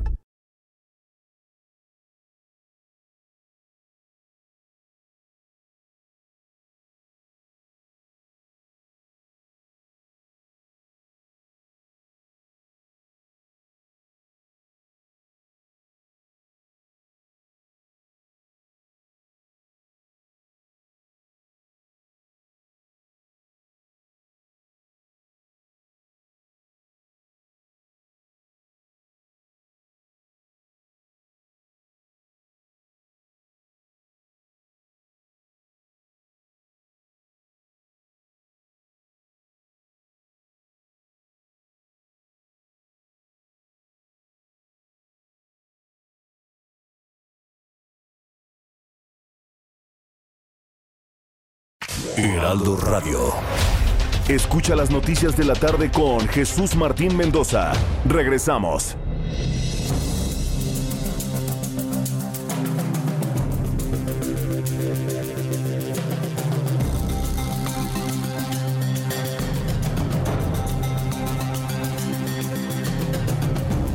Son las 7 con un minuto, las 19 horas con un minuto y este es un resumen con las noticias más importantes.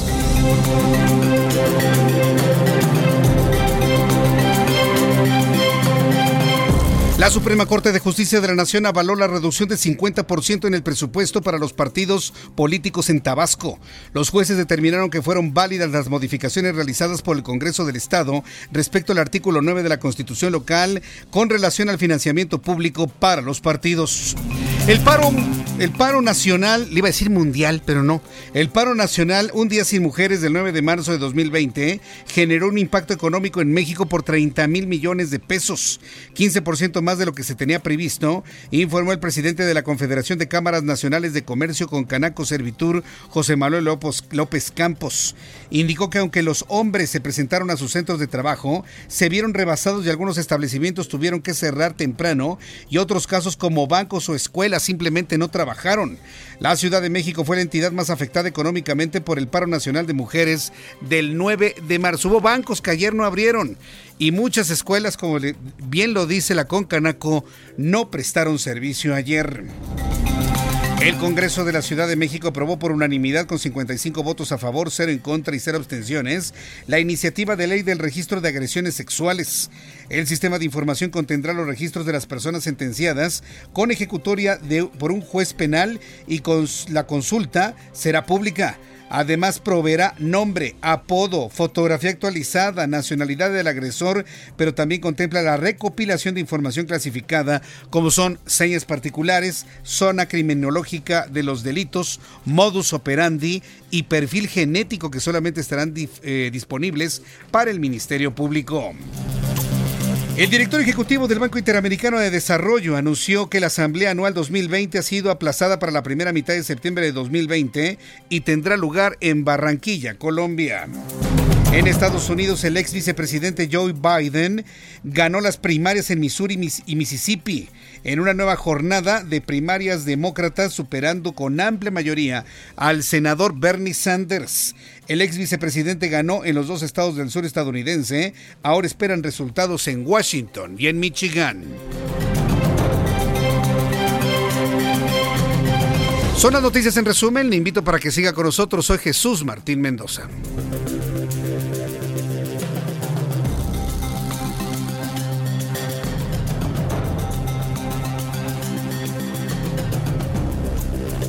Ya son las 7.5, las 19 horas con 5 minutos hora del centro de la República Mexicana. Vamos con nuestros compañeros reporteros urbanos, periodistas especializados en información de ciudad. Para usted que nos escuche en todo el país y nos visita, siempre tenga muy presente por dónde sí, por dónde no debe circular. Alan Rodríguez, adelante, te escuchamos.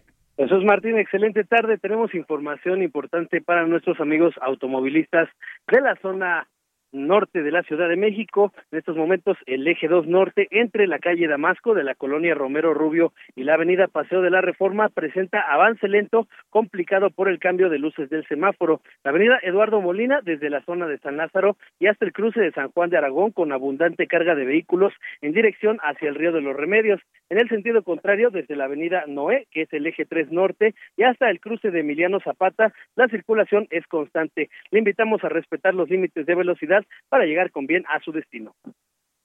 Muchas gracias por la información. Excelente noche. Excelente noche. Vamos con nuestro compañero Gerardo Galicia. Adelante, Gerardo.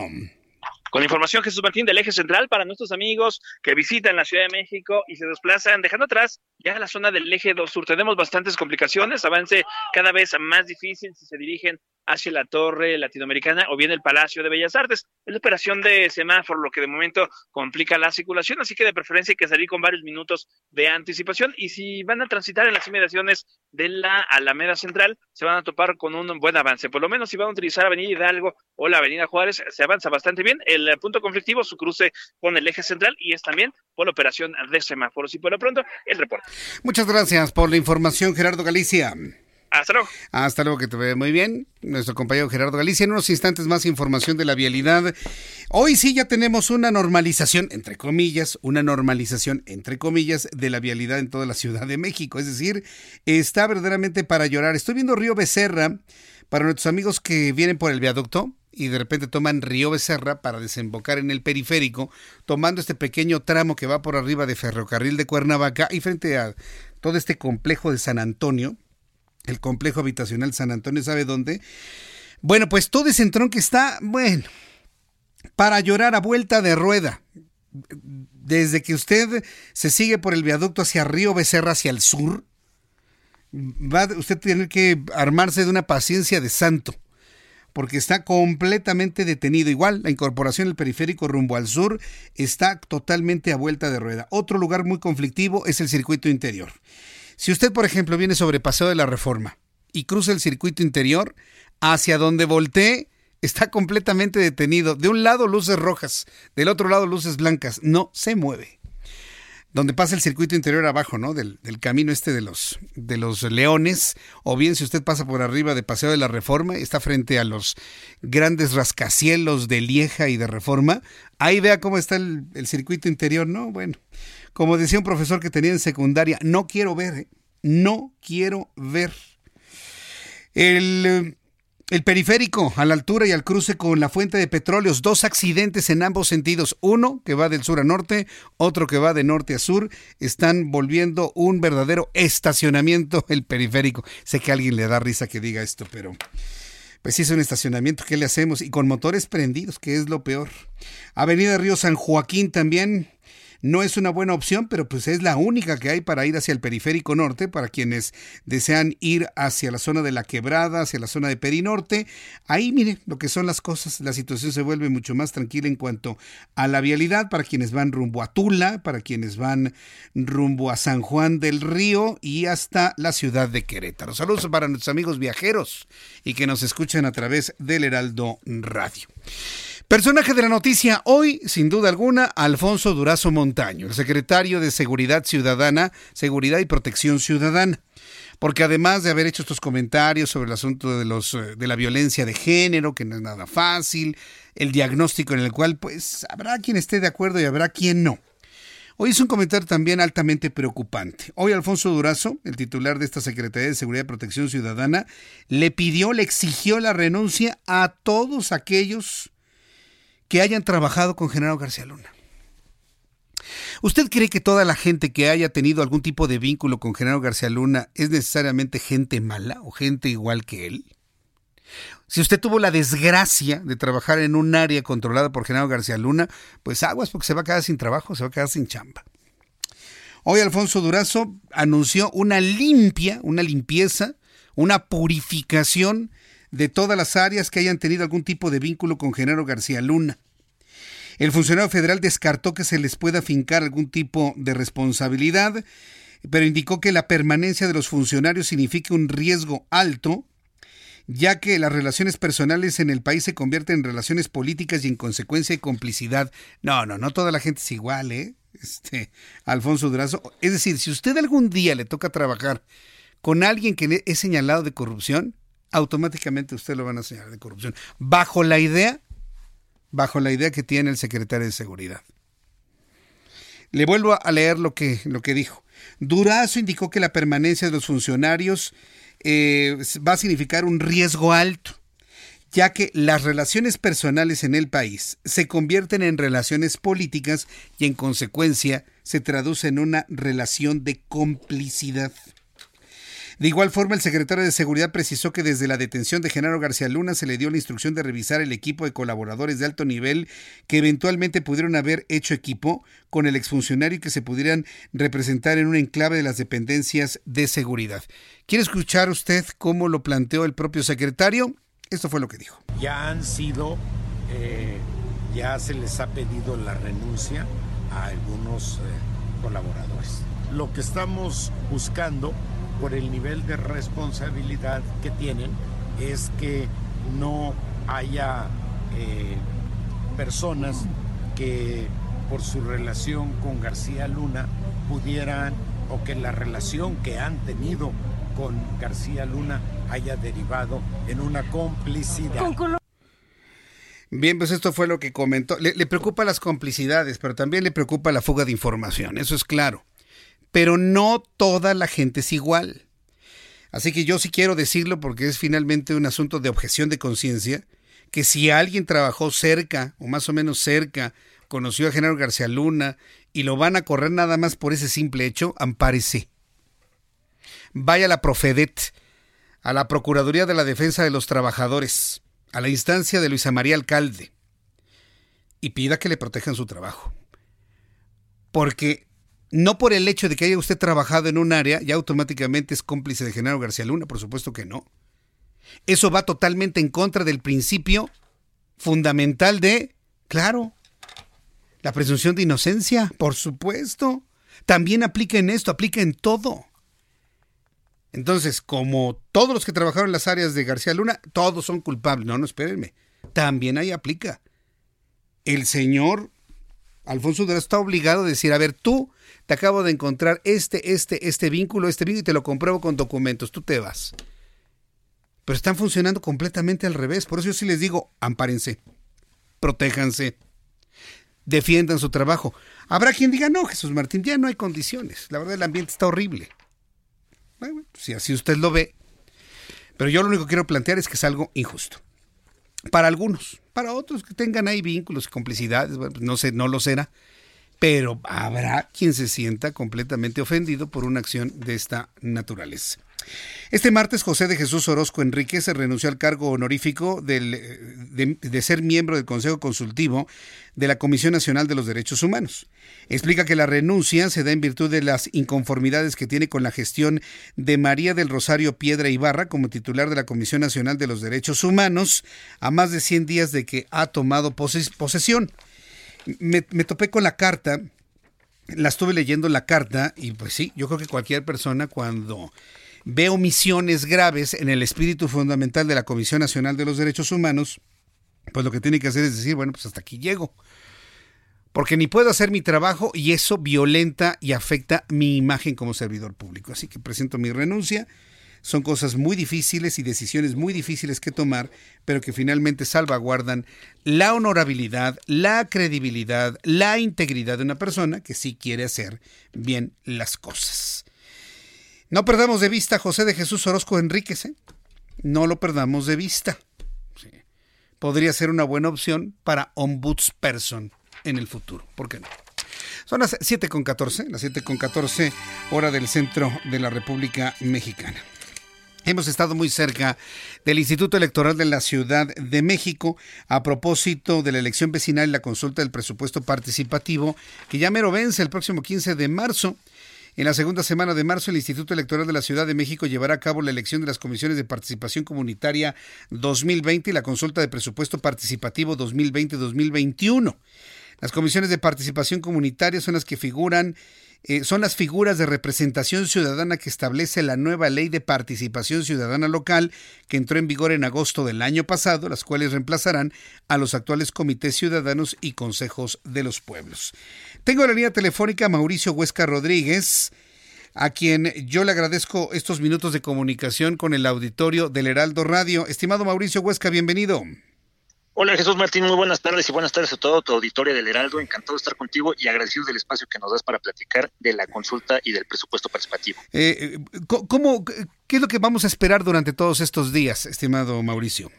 Pues mira, Jesús Martín, pues hasta ahorita todavía este, ya lo, que estamos viendo es la votación que se está llevando a cabo vía electrónica que empezó el domingo pasado y vence este jueves ya la votación para las personas que se inscribieron en, en el dispositivo móvil ya sea Android o iPhone, para poder participar. Y aquellas personas que no pudieron hacer su preregistro y van a votar de manera territorial en las mesas receptoras de opinión, tendremos que ir el 15 de marzo, que es este domingo, en un horario de 9 de la mañana y hasta las 5 de la tarde, invitar a toda la ciudadanía a que salga a votar, se apropie del espacio público y vote por aquel proyecto de presupuesto participativo que mejor quede en las condiciones eh, para generar más armonía, más convivencia y mayor integración en su comunidad y desde luego para las nueve personas que integrarán su comité de participación comunitaria, que como bien dices, es la nueva figura de representación ciudadana ante la alcaldía. Ahora bien, eh, por ejemplo, yo como ciudadano voy a una de estas mesas, ¿qué me voy a encontrar en los documentos que me entregan o en la boleta que me encuentre? ¿Qué me voy a encontrar? Importante pregunta, José Martín, porque fíjate que esta vez vamos a llevar a cabo dos, de tres elecciones en la boleta, entonces van a recibir dos papeletas en la cual en una papeleta grande que es un tamaño casi doble carta, una papeleta de 2020 y 2021 para escoger el presupuesto participativo, van a haber números en vez de, de, proyectos, van a haber números, una numeración del 1 al 50, de una careta y de otra careta de 1 al 50 en dos diferentes colores, anunciarle a la ciudadanía que un color corresponde a 2020, otro color a 2021 y que si tienen dudas de qué, cuál es el proyecto que representa cada uno de los números, en la propia mesa receptora de expresión habrá carteles para que puedan explicarles cuál es el proyecto que implica el número 1, 2, 3 y así sucesivamente. Y en la segunda boleta, también para las comités de participación comunitaria, es una papeleta también grande, casi doble, este, doble carta, también numerada, en el cual pues va a tener esta numeración del 1 al 50 y ustedes van a tener que marcar las por una sola votación de las nueve que, van a poder elegir los integrantes de, comisiones de participación comunitaria, hay que elegir a uno de esos números que representará a estas personas y que integrarán el comité de participación comunitaria. Bien, una vez que ya se hace esta votación, ¿cómo se va a realizar el, escrutinio y, conocer las decisiones? ¿Cómo, se van a publicar? ¿Cómo vamos a saber qué, qué, qué proyectos son los que ganan? Claro que sí, José. Pues ahorita lo que haremos ya después de que se cierre la casilla, eh, a diferencia de las elecciones que se hace el cómputo el mismo día de la jornada electoral, cerraremos las casillas y a partir del lunes siguiente empezaremos a llevar a cabo el cómputo de todo, de tanto de comités de participación comunitaria como de presupuesto participativo. Y durante esa semana iremos este, lanzando los resultados a través del portal institucional de Internet para que vayan sabiendo cuál es el proyecto ganador y quiénes son las nueve personas integrantes de su comunidad. Bien, pues entonces, ¿dónde se puede conseguir más información de este, de este procedimiento de aquí al próximo domingo para que la gente lo conozca? los invitamos y las invitamos a que se metan a las páginas, a las redes sociales de YouTube, Facebook, Twitter, eh, Instagram del Instituto Electoral de la Ciudad de México, es ISM, y desde luego en la página del instituto que es www.ism.mx. Bien, bueno, pues entonces ahí están las formas de, consulta y ahí se encuentra toda la información, ¿verdad, consejero? sin duda alguna encontrarán cerca de 43 mil proyectos que serán los que están a votación este domingo y cerca de 23 mil personas que se registraron para participar para los comités de participación comunitaria. Correcto. Bueno, pues Mauricio Huesca Rodríguez, muchas gracias por estos minutos para el auditorio del Heraldo Radio. Gracias. Muchas gracias a ti, Jesús Martín, y a todo tu auditorio. Hasta luego, que te vaya muy bien. Para las personas que nos escuchan en la República Mexicana, bueno, pues note usted de qué manera aquí en la Ciudad de México nos estamos ya organizando en este proceso de consulta ciudadana para conocer el, el presupuesto participativo y qué proyectos finalmente se van a ocupar y se van a utilizar para alguna, alguna obra. Mire, ahí tiene que haber proyectos, y le voy a platicar uno en específico. Tiene que haber proyectos muy bien pensados tiene que haber proyectos muy bien pensados y muy bien discutidos entre la ciudadanía, porque cuando estos no lo están, en lugar de generar un beneficio, generan un, un perjuicio. Un perjuicio y discusiones entre los vecinos. Le voy a poner un ejemplo. Le voy a decir un proyecto que hubo, que se está realizando en este momento. No le voy a decir la corona para evitar confrontaciones de toda índole. Pero hay un lugar en la Ciudad de México en donde de manera unilateral la presidenta de una colonia determinó que había que ampliar un camellón. Y se invirtió el dinero y empezaron con el argumento de que, ay, ampliamos el camellón y hay más pasto y más árboles. Y, todo el asunto medioambiental. ¿Se la compraron todos? No, pues sí, sí. Vamos a hacer más grande el camellón. Se utiliza dinero de este, precisamente de lo, de lo que estamos hablando. Y, ¿Y qué fue lo que sucedió? Que nadie se dio cuenta que en esa área donde se está ampliando el camellón, se pone un mercado sobre ruedas. Pues resulta que la persona que aprobó, hizo todo, nunca dijo que había un mercado sobre ruedas. Lo hizo con la idea de quitar el mercado sobre ruedas, porque han hecho millones de gestiones y no lo quitan. Y ahora lo que quieren hacer es aventárselo a los vecinos de colonias aledañas. Y evidentemente los vecinos de colonias aledañas no lo quieren. Entonces, esas son las cosas que no deben hacerse. Esas son las cosas que no deben hacerse. Finalmente, Finalmente, ¿qué es lo que va a ocurrir? El mercado sobre se va a quedar sobre los nuevos camellones construidos. No sirvió para nada el dinero. Le, platico esta historia porque de verdad son de esas cosas que uno dice, no, bueno, si se va a votar por un proyecto, si se va a utilizar el dinero para algo que esté en función de las necesidades de todos los vecinos, no en la necesidad unilateral de una sola persona en función de lo que quiere o no quiere específicamente en su colonia. La verdad ha sido muy lamentable eso, ya lo conoce la alcaldía correspondiente y bueno, pues están tratando de encontrar un punto medio para evitar eh, lo más posible eh, este tipo de afectaciones a otros vecinos y a otras colonias. Entonces, entremos en la participación de esto, del, presupuesto participativo, decidamos de manera correcta y que el dinero se utilice de la mejor forma posible. Son las 7.22, las 7.22 horas del centro de la República Mexicana. Le comenté que le iba a dar a conocer un poquito más adelante el cierre financiero del día de hoy, ya eh, con base en lo que hemos conocido. El petróleo subió 10.4% en Nueva York a 34.36 dólares el barril. Culminó el oro negro este martes con una fuerte alza de 10.4%. También los precios del barril West Texas Intermediate para entrega en abril cerró en 34.36. Imagínense desde precios de 20 dólares más. Los dólares terminaron en 21.18 en ventanilla el dólar libre eh, a la compra eh, los eh, dólares a la, a, la, a, la, venta en ventanilla, la compra en 2025 según los datos de nuestros amigos de Citibanamex. El mercado bursátil de nuestro país no superó la barrera de las 40 mil, sin embargo logró alcanzar un incremento de 1.7%, evidentemente no suficiente para la pérdida registrada el día de ayer. Esto ha generado una serie de nerviosismos. El presidente de la República ha insistido en que no pasa nada. Arturo Herrera de una conferencia de prensa se aseguró que nuestra moneda está perfectamente blindada. Y, y Mire, para hablar sobre este asunto he invitado, y me da mucho gusto saludar a Adrián Fernández, director general de Creditea a quien lo he invitado para que nos analice la situación que estamos viviendo en este momento en nuestro país en función de este vendaval financiero económico en el mundo. Adrián Fernández, bienvenido, gusto en saludarlo. Jesús, qué gusto estar aquí Pues sí, yo creo que una semana muy interesante. Y, muy y movida, es, ¿no? Y es, es, es, difícil poner este tema de lunes negro, sí. pero yo creo que fue un día que no habíamos visto en mucho tiempo, ¿no? Los mercados financieros, algunos indicadores macroeconómicos, tipo de cambio, todo lo que pasó en Arabia con el tema del petróleo, uh -huh. se crea una coyuntura muy especial encima con el tema del coronavirus. Y, y, algo que yo quería platicar contigo el día de hoy es eh, que la gente entienda que todas estas cosas o estos factores macroeconómicos uh -huh. eventualmente pueden tener un impacto en su día a día. Y creo que es muy importante también partir, no, ten, no caer en el tema del pánico o el tema sí. de la desinformación, pero entender que sí hay, para mí, yo tres factores muy importantes, ¿no? Uh -huh. El tema del coronavirus, que sabemos que hay un tema sanitario y que hay un tema eh, eh, de salud global, pero es un tema que también rompe la cadena productiva que viene de China, ¿no? Uh -huh. En la ciudad de Wuhan hay principalmente producción de autopartes y también producción de industria farmacéutica, que eventualmente esto le va a pegar a Estados Unidos y sabemos que cuando Estados Unidos tiene una desaceleración, también impacta a México, ¿no? Esto va a tomar uh -huh. un poco más de tiempo, pero los estimados es que el GDP, o el, perdón, el Producto Interno Bruto de China puede bajar 1% este año y esto le impacta globalmente 0.4% a todo el mundo. ¿no? Se hace un efecto dominó.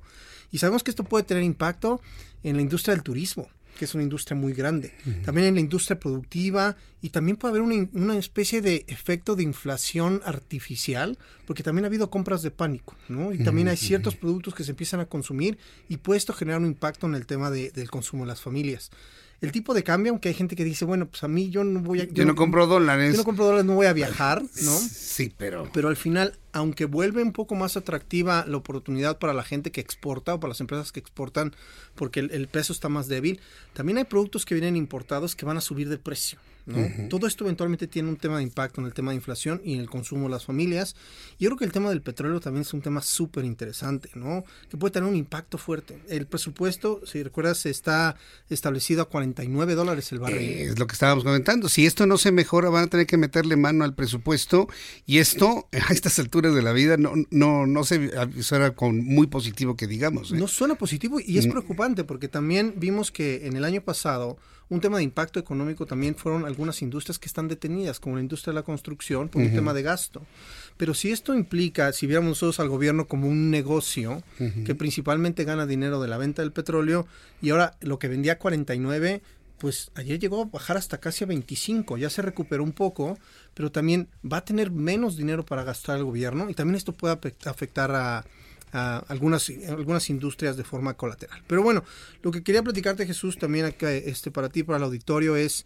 ¿Qué es lo que podemos hacer nosotros en casa o qué es lo que podemos nosotros hacerlo desde, desde nuestras finanzas personales? Aquí quiero preguntarte si es necesario hacerlo, porque eh, evidentemente hoy el presidente estuvo más en los niveles macros. Los analistas hablan de la macroeconomía, hablan de las finanzas personales, pero en qué, en, eh, perdón, eh, globales de nuestro país. Uh -huh. Pero en qué momento empiezan a afectar nuestro bolsillo? Esa, es, uh -huh. esa sería la pregunta. ¿Sí tenemos que tomar medidas ya en este momento o tenemos que aguantar a que se rompa la burbuja o qué hacemos? Yo creo que todas estas, estas eh, en estas situaciones, cuando incluso la gente incluso oye la palabra macroeconomía, le pasa por encima y dice, esto no me va a afectar a mí, esto es muy grande, esto en mi, en mi ingreso y en mi gasto no me va a pegar. Yo la recomendación que haría, Jesús Martín, es tomar acciones desde ahora, ¿no? Uh -huh. Pero no desde el punto de vista del pánico, sino desde el punto de vista de la, de la, de la, de la prevención o de la precaución de lo que puede venir. Y yo tengo como cuatro puntos muy específicos para platicárselos al auditorio y que, los, que vaya tomando acciones ahora. ¿no? A ver, vaya tomando papel y lápiz, porque ya sabe que siempre le he pedido que tenga papelito, lápiz para ir tomando nota de este tipo de, de recomendaciones y consejos. Número uno.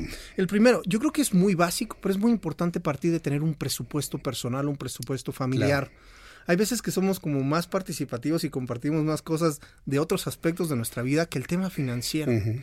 Tenemos que tener bien claro cuánto está entrando a la casa y cuánto está saliendo de gasto, cuánto tengo ya comprometido. Hay gente que prefiere ni ver. sí. Porque no quiere darse cuenta de la realidad que tiene, pero yo creo está que... gastando más de lo que gana, ¿no? Exactamente, o está eh, con productos financieros incorrectos. Creo que empezar papel y lápiz con lo mismo que les pediste que tuvieran a la mano, que Va. se sigan y que hagan un presupuesto, cuánto entra y cuánto sale. Bien. Ya tengo un poco más de claridad. La segunda parte es ser mucho más estricto con el gasto mensual, ¿no? Uh -huh. Sabemos que hay mucho tema de gasto hormiga o de cosas que somos un poco más flexibles para gastar y que realmente cuando lo multiplicamos semanalmente por 4 y luego eso por 12, uh -huh. pueden juntarse 20, 30, 40 mil pesos de gastos hormiga que realmente no cambian tu estilo de vida. Ser mucho más cuidadoso y ser un poco más precavido en el gasto normal o en el gasto corriente que tenemos, ¿no?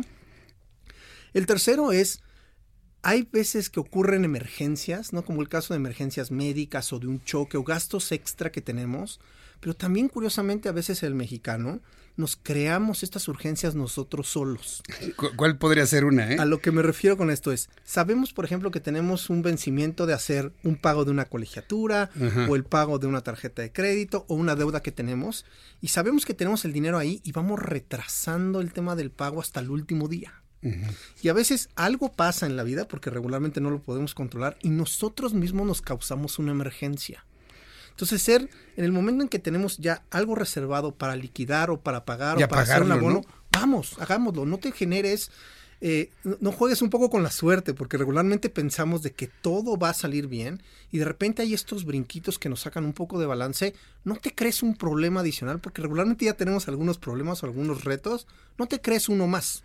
Ajá. ¿no? Ser como que mucho más aterrizado, a veces menos soñadores. Sí. ¿no? A, a, ver, en, en, este punto yo tengo dos versiones que me lo han dicho varios contadores y algunos especialistas en, en algún tipo de finanzas. Yo tengo un, una deuda y que la tengo tal vez a cinco años, pero por alguna razón hice un negocio y me llegó dinero para poder liquidar esa deuda.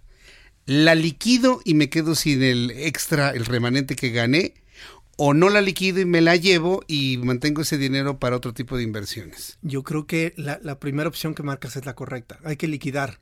Liquidar las deudas. Ya hay un ejemplo muy okay. chistoso en un, okay. en un juego okay. que conocemos todos, sí. que es el turista o el Monopoly. No sé si sí. alguna vez lo hemos jugado.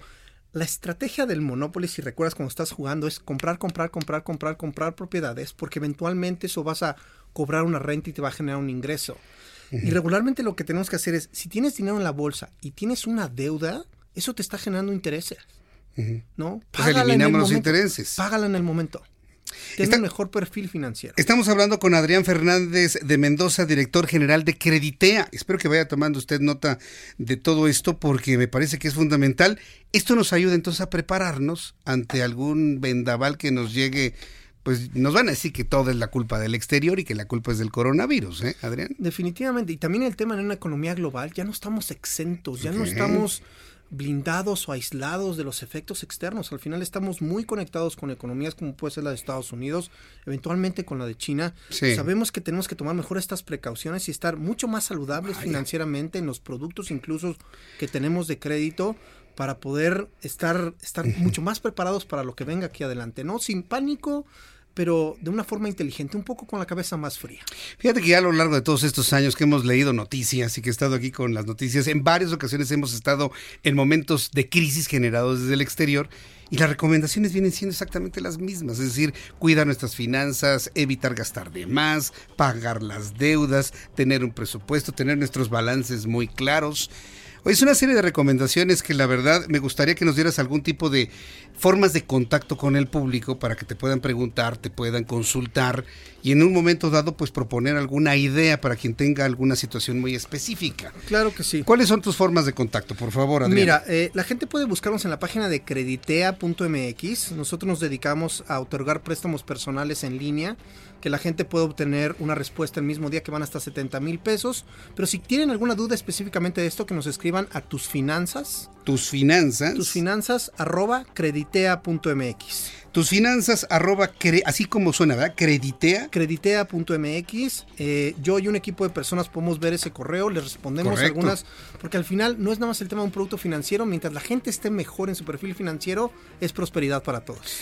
Mientras esté mejor usted en su perfil financiero, es prosperidad para todos. Me gustó esa frase para concluir. Pues Adrián Fernández de Mendoza, muchísimas gracias por habernos acompañado el día de hoy. Gracias por tu invitación, Jesús. Le repito, tus finanzas arroba creditea.mx. Escríbale ese correo electrónico, tus finanzas, todo en minúsculas y junto, arroba creditea.mx o la página creditea.mx. Muchísimas gracias, Adrián. Que estés muy bien, Jesús. Hay las recomendaciones para que vea que no nada más lo dejamos esto en lo macro, ¿no? Tratamos de visualizar de qué manera podemos prepararnos usted y yo para algún futuro que espero que no llegue, por supuesto. Son las 7.33, voy a ir a los mensajes y regreso enseguida con más noticias. Le tengo internacionales, hay más noticias de los estados. Regresamos enseguida, escucha usted El Heraldo Radio con Jesús Martín Mendoza. Escuchas a Jesús Martín Mendoza con las noticias de la tarde por Heraldo Radio, una estación de Heraldo Media Group. Escucha la H, Heraldo Radio.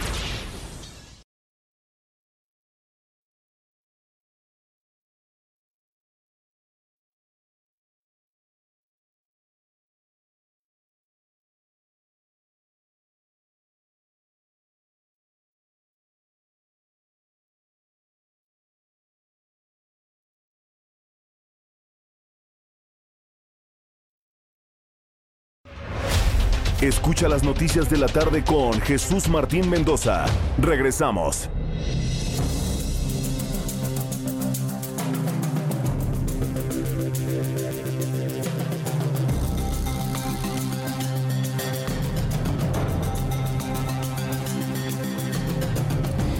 Ya son las 7 con 37, las 19 horas con 37 minutos, hora del centro de la República Mexicana. Gracias por sus comentarios, muchas gracias por sus opiniones, puntos de vista.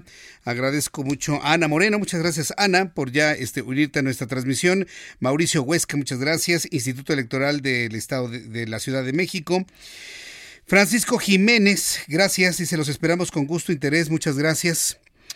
Eh, bien, eh, a partir de mañana retomamos el video. Ah, de Juan Musi. Es que Juan Musi nos está precisamente eh, compartiendo algunos videos que sube también a mi plataforma de Twitter para que usted los vea y usted eh, pueda comentar. En este momento viene volando Juan Musi, así que qué más quisiera yo poder hablar con él.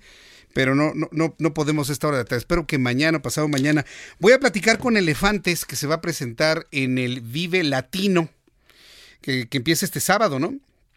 No, se presentará, me dice, el jueves 12 de marzo en Paruno Central Musical en León, Guanajuato. El sábado 14 se presentará a las 6 de la tarde en la carpa, en la carpa intolerante dentro del Festival Vive Latino de la Ciudad de México. Pero antes de platicar con elefantes, eh, y por cierto, tengo pendiente de informarle lo que se dio a conocer en la conferencia vespertina sobre coronavirus. Llegó un avión desde Italia y están haciendo todas las evaluaciones para saber si las personas vienen lo suficientemente saludables a México. Antes de todo ello, vamos con Francisco Villalobos. Hay avances en este supermartes. Joe Biden está conquistando lo que ni él creía conquistar, ¿verdad, Francisco Villalobos? Gusto en saludarte, bienvenido, buenas Jesús noches. Martín, ¿Cómo estás? ¿Qué tal, Jesús Martín? ¿Cómo estás? Muy buenas noches. En efecto, este, esta versión número dos del supermartes Joe Biden en esta campaña de, resu de, no sé qué, de resurgimiento después de estar literalmente en la lona previo a las primarias de Carolina del Sur, hoy arrasa con el sur, para la redundancia una vez más, llevándose en Mississippi, llevándose en Missouri, pero principalmente, querido Jesús Martín, llevándose el bastión de la noche que es Michigan. Michigan, que era importantísimo para la, para, más que nada para Bernie Sanders, que está viendo cómo se le está escurriendo entre las manos la posibilidad de ser el, nominado hacia la presidencia de, hacia la candidatura de demócrata como la presidencia de los Estados Unidos, no puedo ganar Michigan y sus 125 delegados. Ahora, no quiere decir que ganando Mississippi, ganando Missouri y ganando Michigan, Biden se lleva todos los votos electorales. Y recuerden que se van por porcentajes. Pero aquí la cuestión es de que la ventaja que tiene Biden sobre Sanders ya que se incrementa por cada estado que gana. Entonces, al final de la noche, pase lo que pase en Washington, en Idaho y en Dakota del Norte, que son los únicos tres estados que quedan, Jesús Martín, Biden va este, incrementar su ventaja que ahorita es de 755 votos electorales sobre 631 de Sanders para llegar al número mágico de 1991 que se necesita para ganar la nominación demócrata rumbo a la presidencia de los Estados Unidos, bueno, rumbo a la contienda electoral de la presidencia de los Estados Unidos en contra de Donald Trump este mes de noviembre, que hablando de él, eh, va implicada todos sus números debido al coronavirus y debido a la caída de la bolsa de valores catalizada por el coronavirus y la cuestión de la guerra petroquímica que tiene Rusia y Arabia Saudita, querido Jesús Martín. Así que eh, pienso yo que fue una buena noche también para México, debido a que Sanders tiene no comulga con el libre comercio, no comulga con el Tratado de Libre Comercio, no, comulga con que trabajos se vayan a México y que se queden aquí en Estados Unidos. Eh, Biden es todo lo contrario, Biden es un demócrata más conservador, más lo que estamos acostumbrados a ver de lo que vimos con Barack Obama, así que pienso yo que hoy México puede respirar un poquito más tranquilo, porque todo apunta de que Biden va a correr con el Donald Trump y me atrevo a afirmar que Biden le gana a Donald Trump este noviembre, compañero. ¿Tú crees que Biden le gana a, a, a, Donald Trump? ¿Obama le va a ganar a Donald Trump? Mira, te voy a explicar por qué. A ver, dime. Acabo de platicar con un colega hondureño, Philip Clark, que está aquí a mi derecha. Este, sí. Donald Trump es presidente de los Estados Unidos por haber ganado Pensilvania, haber ganado Michigan y haber ganado Wisconsin. esos tres estados los ganó Donald Trump por 70 mil votos dividido entre tres. Menos de 2% en cada uno de esos tres estados, querido Jesús Martín. Mm. Y con una candidata muy agria, con pena decirlo, pero muy agria, que fue Hillary Clinton. No fue una victoria abrumadora por parte de Donald Trump. Acuérdate que Donald Trump pierde el voto popular por más de un millón de votos. Y eso queda con la Hillary Clinton, que no le caía bien ni siquiera a sus familiares. Donald Trump gana la presidencia por 2% en cada uno de sus tres estados claves. Y hoy, en todas las encuestas, hasta las de Fox News, Biden gana Pensilvania, Biden gana Michigan, Biden gana Wisconsin sobre Donald Trump por dos, este, por 10 puntos. Entonces, este, Sanders lo hacía las cosas más, más, este, reñidas, porque hay mucha gente que le tiene mucho miedo a Sanders como, como candidato, porque piensa que es un, socialista, porque piensa que es muy extremo. Biden es el candidato que Donald Trump no quiso, no quiso este ir en contra de, por eso lo de que casi, casi le causa el impeachment. Entonces, en mi humilde opinión, que me atrevo a afirmarlo, compañero, Biden le gana a Trump este noviembre.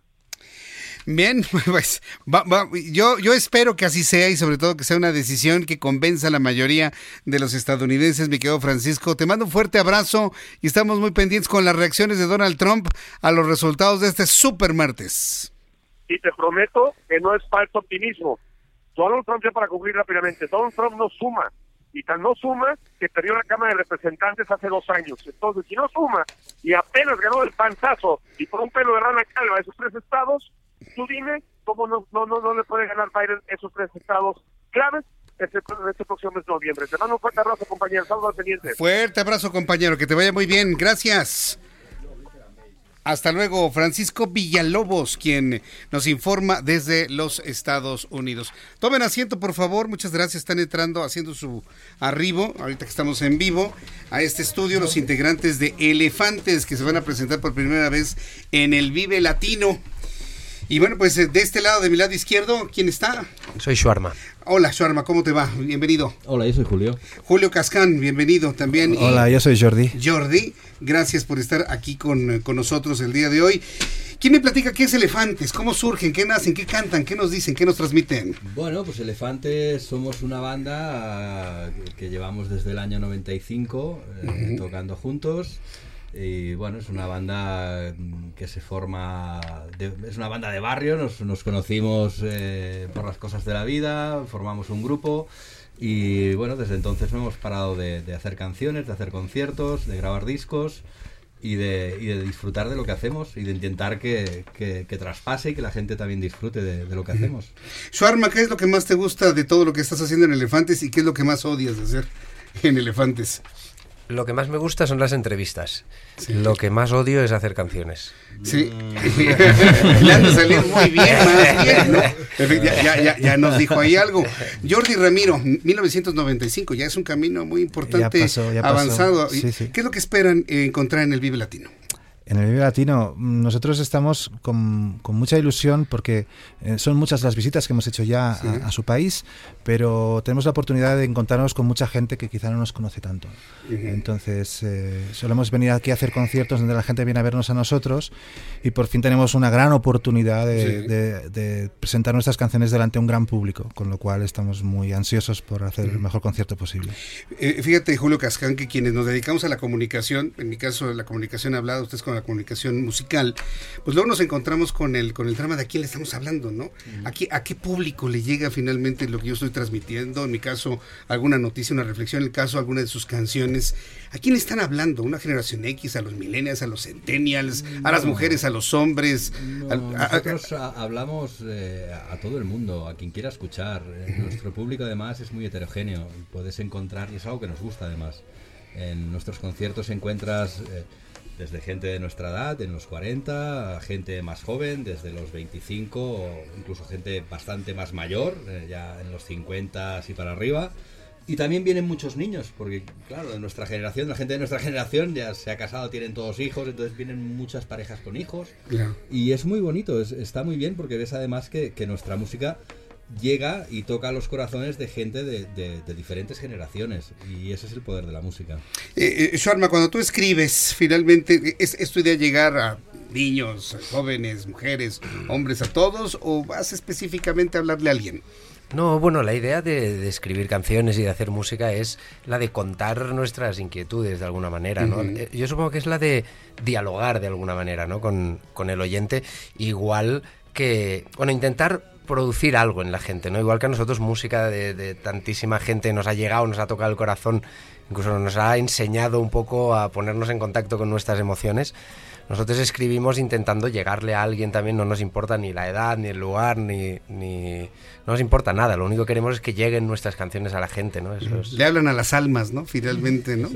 Sin, edad y mucho más allá. ¿Cuál es el tema musical, eh, Julio, que, que, más te llena, que más dirías representa perfectamente bien a Elefante? Ostras, pues Digo, debe haber muchas, pero hay alguna que seguramente marca por ahí el espíritu. Es difícil. ¿Cuál, podría señalar? Bueno, tal vez eh, algunos de los de las canciones así clásicas de, Elefantes, que yo no lo sabía, por ejemplo, que ha sido una canción que nos ha dado muchas alegrías, o Azul, Azul. es la canción que nos dio a conocer eh, en España, sobre todo, en aquella época. A ver, búscate Azul, Orlando, para escucharla.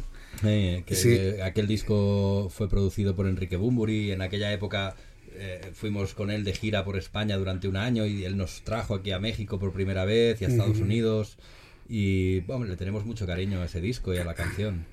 vamos a escuchar un poquito de Azul, sobre todo porque eh, me decía Jordi Ramiro que hay un público que no los conoce, ¿no? Y que seguramente en este momento pues dicen, ay, elefantes, ahora vamos a escuchar un poquito de ellos. Estos elefantes hoy aquí en el Heraldo Radio. Acuérdense que también le damos un espacio a todas estas expresiones del mejor arte y además de las noticias de todos los días, y así suena Azul de Elefantes. Hasta el momento tenemos la fuente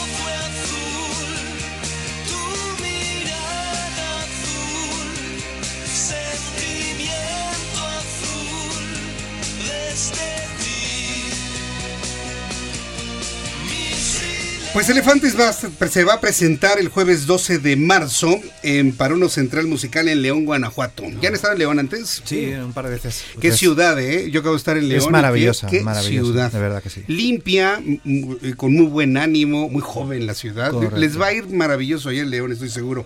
Y el sábado 14 de marzo se van a presentar a las 6 de la tarde en la Carpa Intolerante dentro del festival Vive Latino en la Ciudad de México. Yo quiero agradecerles muchísimo, Shuarma, que nos haya visitado el día de hoy. Gracias por transmitirnos ese espíritu.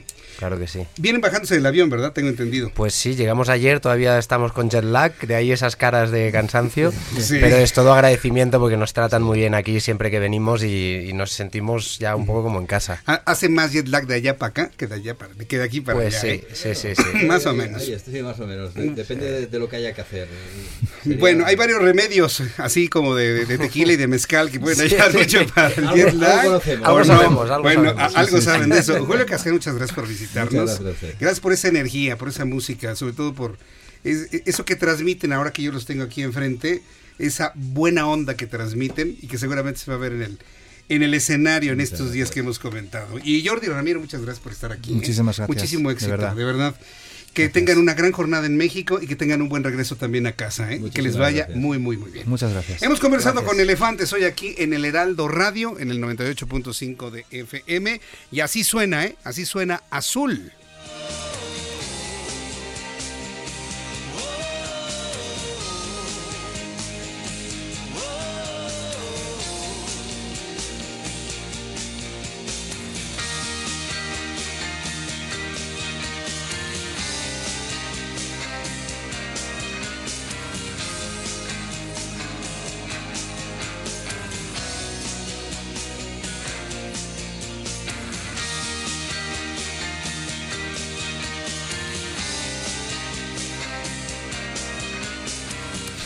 Faltan en ese momento ya ocho minutos para que sean las ocho de la noche. Ocho minutos y serán las ocho de la noche. Oye, qué padre que tuvimos la oportunidad de platicar con elefantes y que se van a presentar el Vive Latino.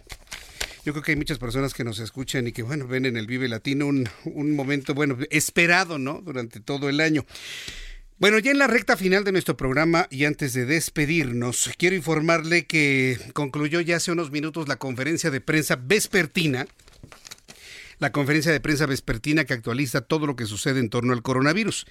Hasta el momento no es necesario cancelar actividades masivas, tampoco es necesario hacer cierre de escuelas por el coronavirus en México. Así lo aseguran actividades de, autoridades del sector salud. México continúa con siete casos confirmados y 37 casos sospechosos. Autoridades explicaron que el escenario 1 continúa en México por lo que se mantiene una situación de sana distancia. Estamos muy lejos, con base en lo que dice la autoridad sanitaria en México, de vivir una situación como la de Italia. Fíjese que la situación de Italia es así para que vea, es preocupante. Y ya se alejó completamente del, digamos, del promedio que estábamos viviendo. Estamos hablando de más de 7 mil personas infectadas con casi 700 muertos, casi el 10% de mortalidad. Voy a buscar mañana a representantes de la Organización Mundial de la Salud o de la Organización Panamericana de la Salud aquí en México para que nos hagan un análisis de la situación como se ve en Italia, porque la verdad es que allá el virus mutó de una manera muy específica. En España también el caso, el coronavirus es, es importante. Hoy tuvimos aquí amigos españoles que acaban de llegar en un vuelo y están perfectamente de salud. ¿eh? O sea, ahí sí, para que vean, no hay problema. Pero en México algo sucede. Hay quienes piensan que también la cuestión climática, de humedad, de altura, geográfica, específica de México, ha impedido que el coronavirus se replique en la velocidad como lo ha hecho en algunos países de Europa. Hoy la Secretaría de Salud confirmó 10 casos de sarampión en la Ciudad de México en lo que va de 2020. Los pacientes son tres niñas, un niño y seis hombres adultos quienes no cuentan con antecedentes de haberse vacunado contra el sarampión. Eso es lo que le decía. ¿Por qué empieza a haber eh, casos de sarampión en nuestro país? Bueno, porque se está terminando la protección indirecta que, nos, que les estaba proporcionando a aquellos que sí se vacunaron. Por ejemplo, en mi caso, a yo no fui vacunado contra el sarampión, pero me dio sarampión de niño. La atención fue inmediata y pues ya la inmunidad ahí quedó, porque genera inmunidad permanente la enfermedad del sarampión, pero hay quienes finalmente se vacunaron y mantienen sin infección o sin la transmisión del virus a los niños y niñas que no se vacunaron y hombres y adultos ya que no se vacunaron hace más de 15, 20 años cuando estaba esta idea de que la triple viral era una, una vacuna que estaba detonando el autismo y cosas que ya hemos platicado aquí en el Heraldo Radio. Entonces, 10 casos de sarampión en la Ciudad de México, 7 casos de coronavirus en el país, lo que ha informado la Secretaría de Salud. ¿Cuál le preocupa más? Yo no quiero preocupar lo demás, por supuesto, no quiero preocupar lo demás, pero yo creo que hay cosas en las que nos debemos preocupar. ¿Está preocupado por el coronavirus, por el sarampión? Yo le invito a que se preocupe más por manejar correctamente, por ejemplo. Es más probable que una persona tenga un accidente y se lesione por no ir atento en el volante, por ir texteando, que por contagiarse de coronavirus. No lo estoy haciendo menos, pero también estoy hablando de las cosas en las cuales debemos preocuparnos más. Preocúpese por manejar con cuidado, llegar a su casa a tiempo, llegar con bien, hacer las cosas que usted tiene que hacer. Y una vez hecho esto, nos vemos mañana, nos vemos y nos escuchamos. Mañana, 2 de la tarde, Heraldo Televisión, 6 de la tarde, Heraldo Radio. Por su atención, muchas gracias. Lo dejo en compañía de Brenda Peña y Manuel Zamacón a continuación con las noticias metropolitanas. Yo soy Jesús Martín Mendoza por su atención, gracias, que le pase muy bien y que tenga usted muy buenas noches.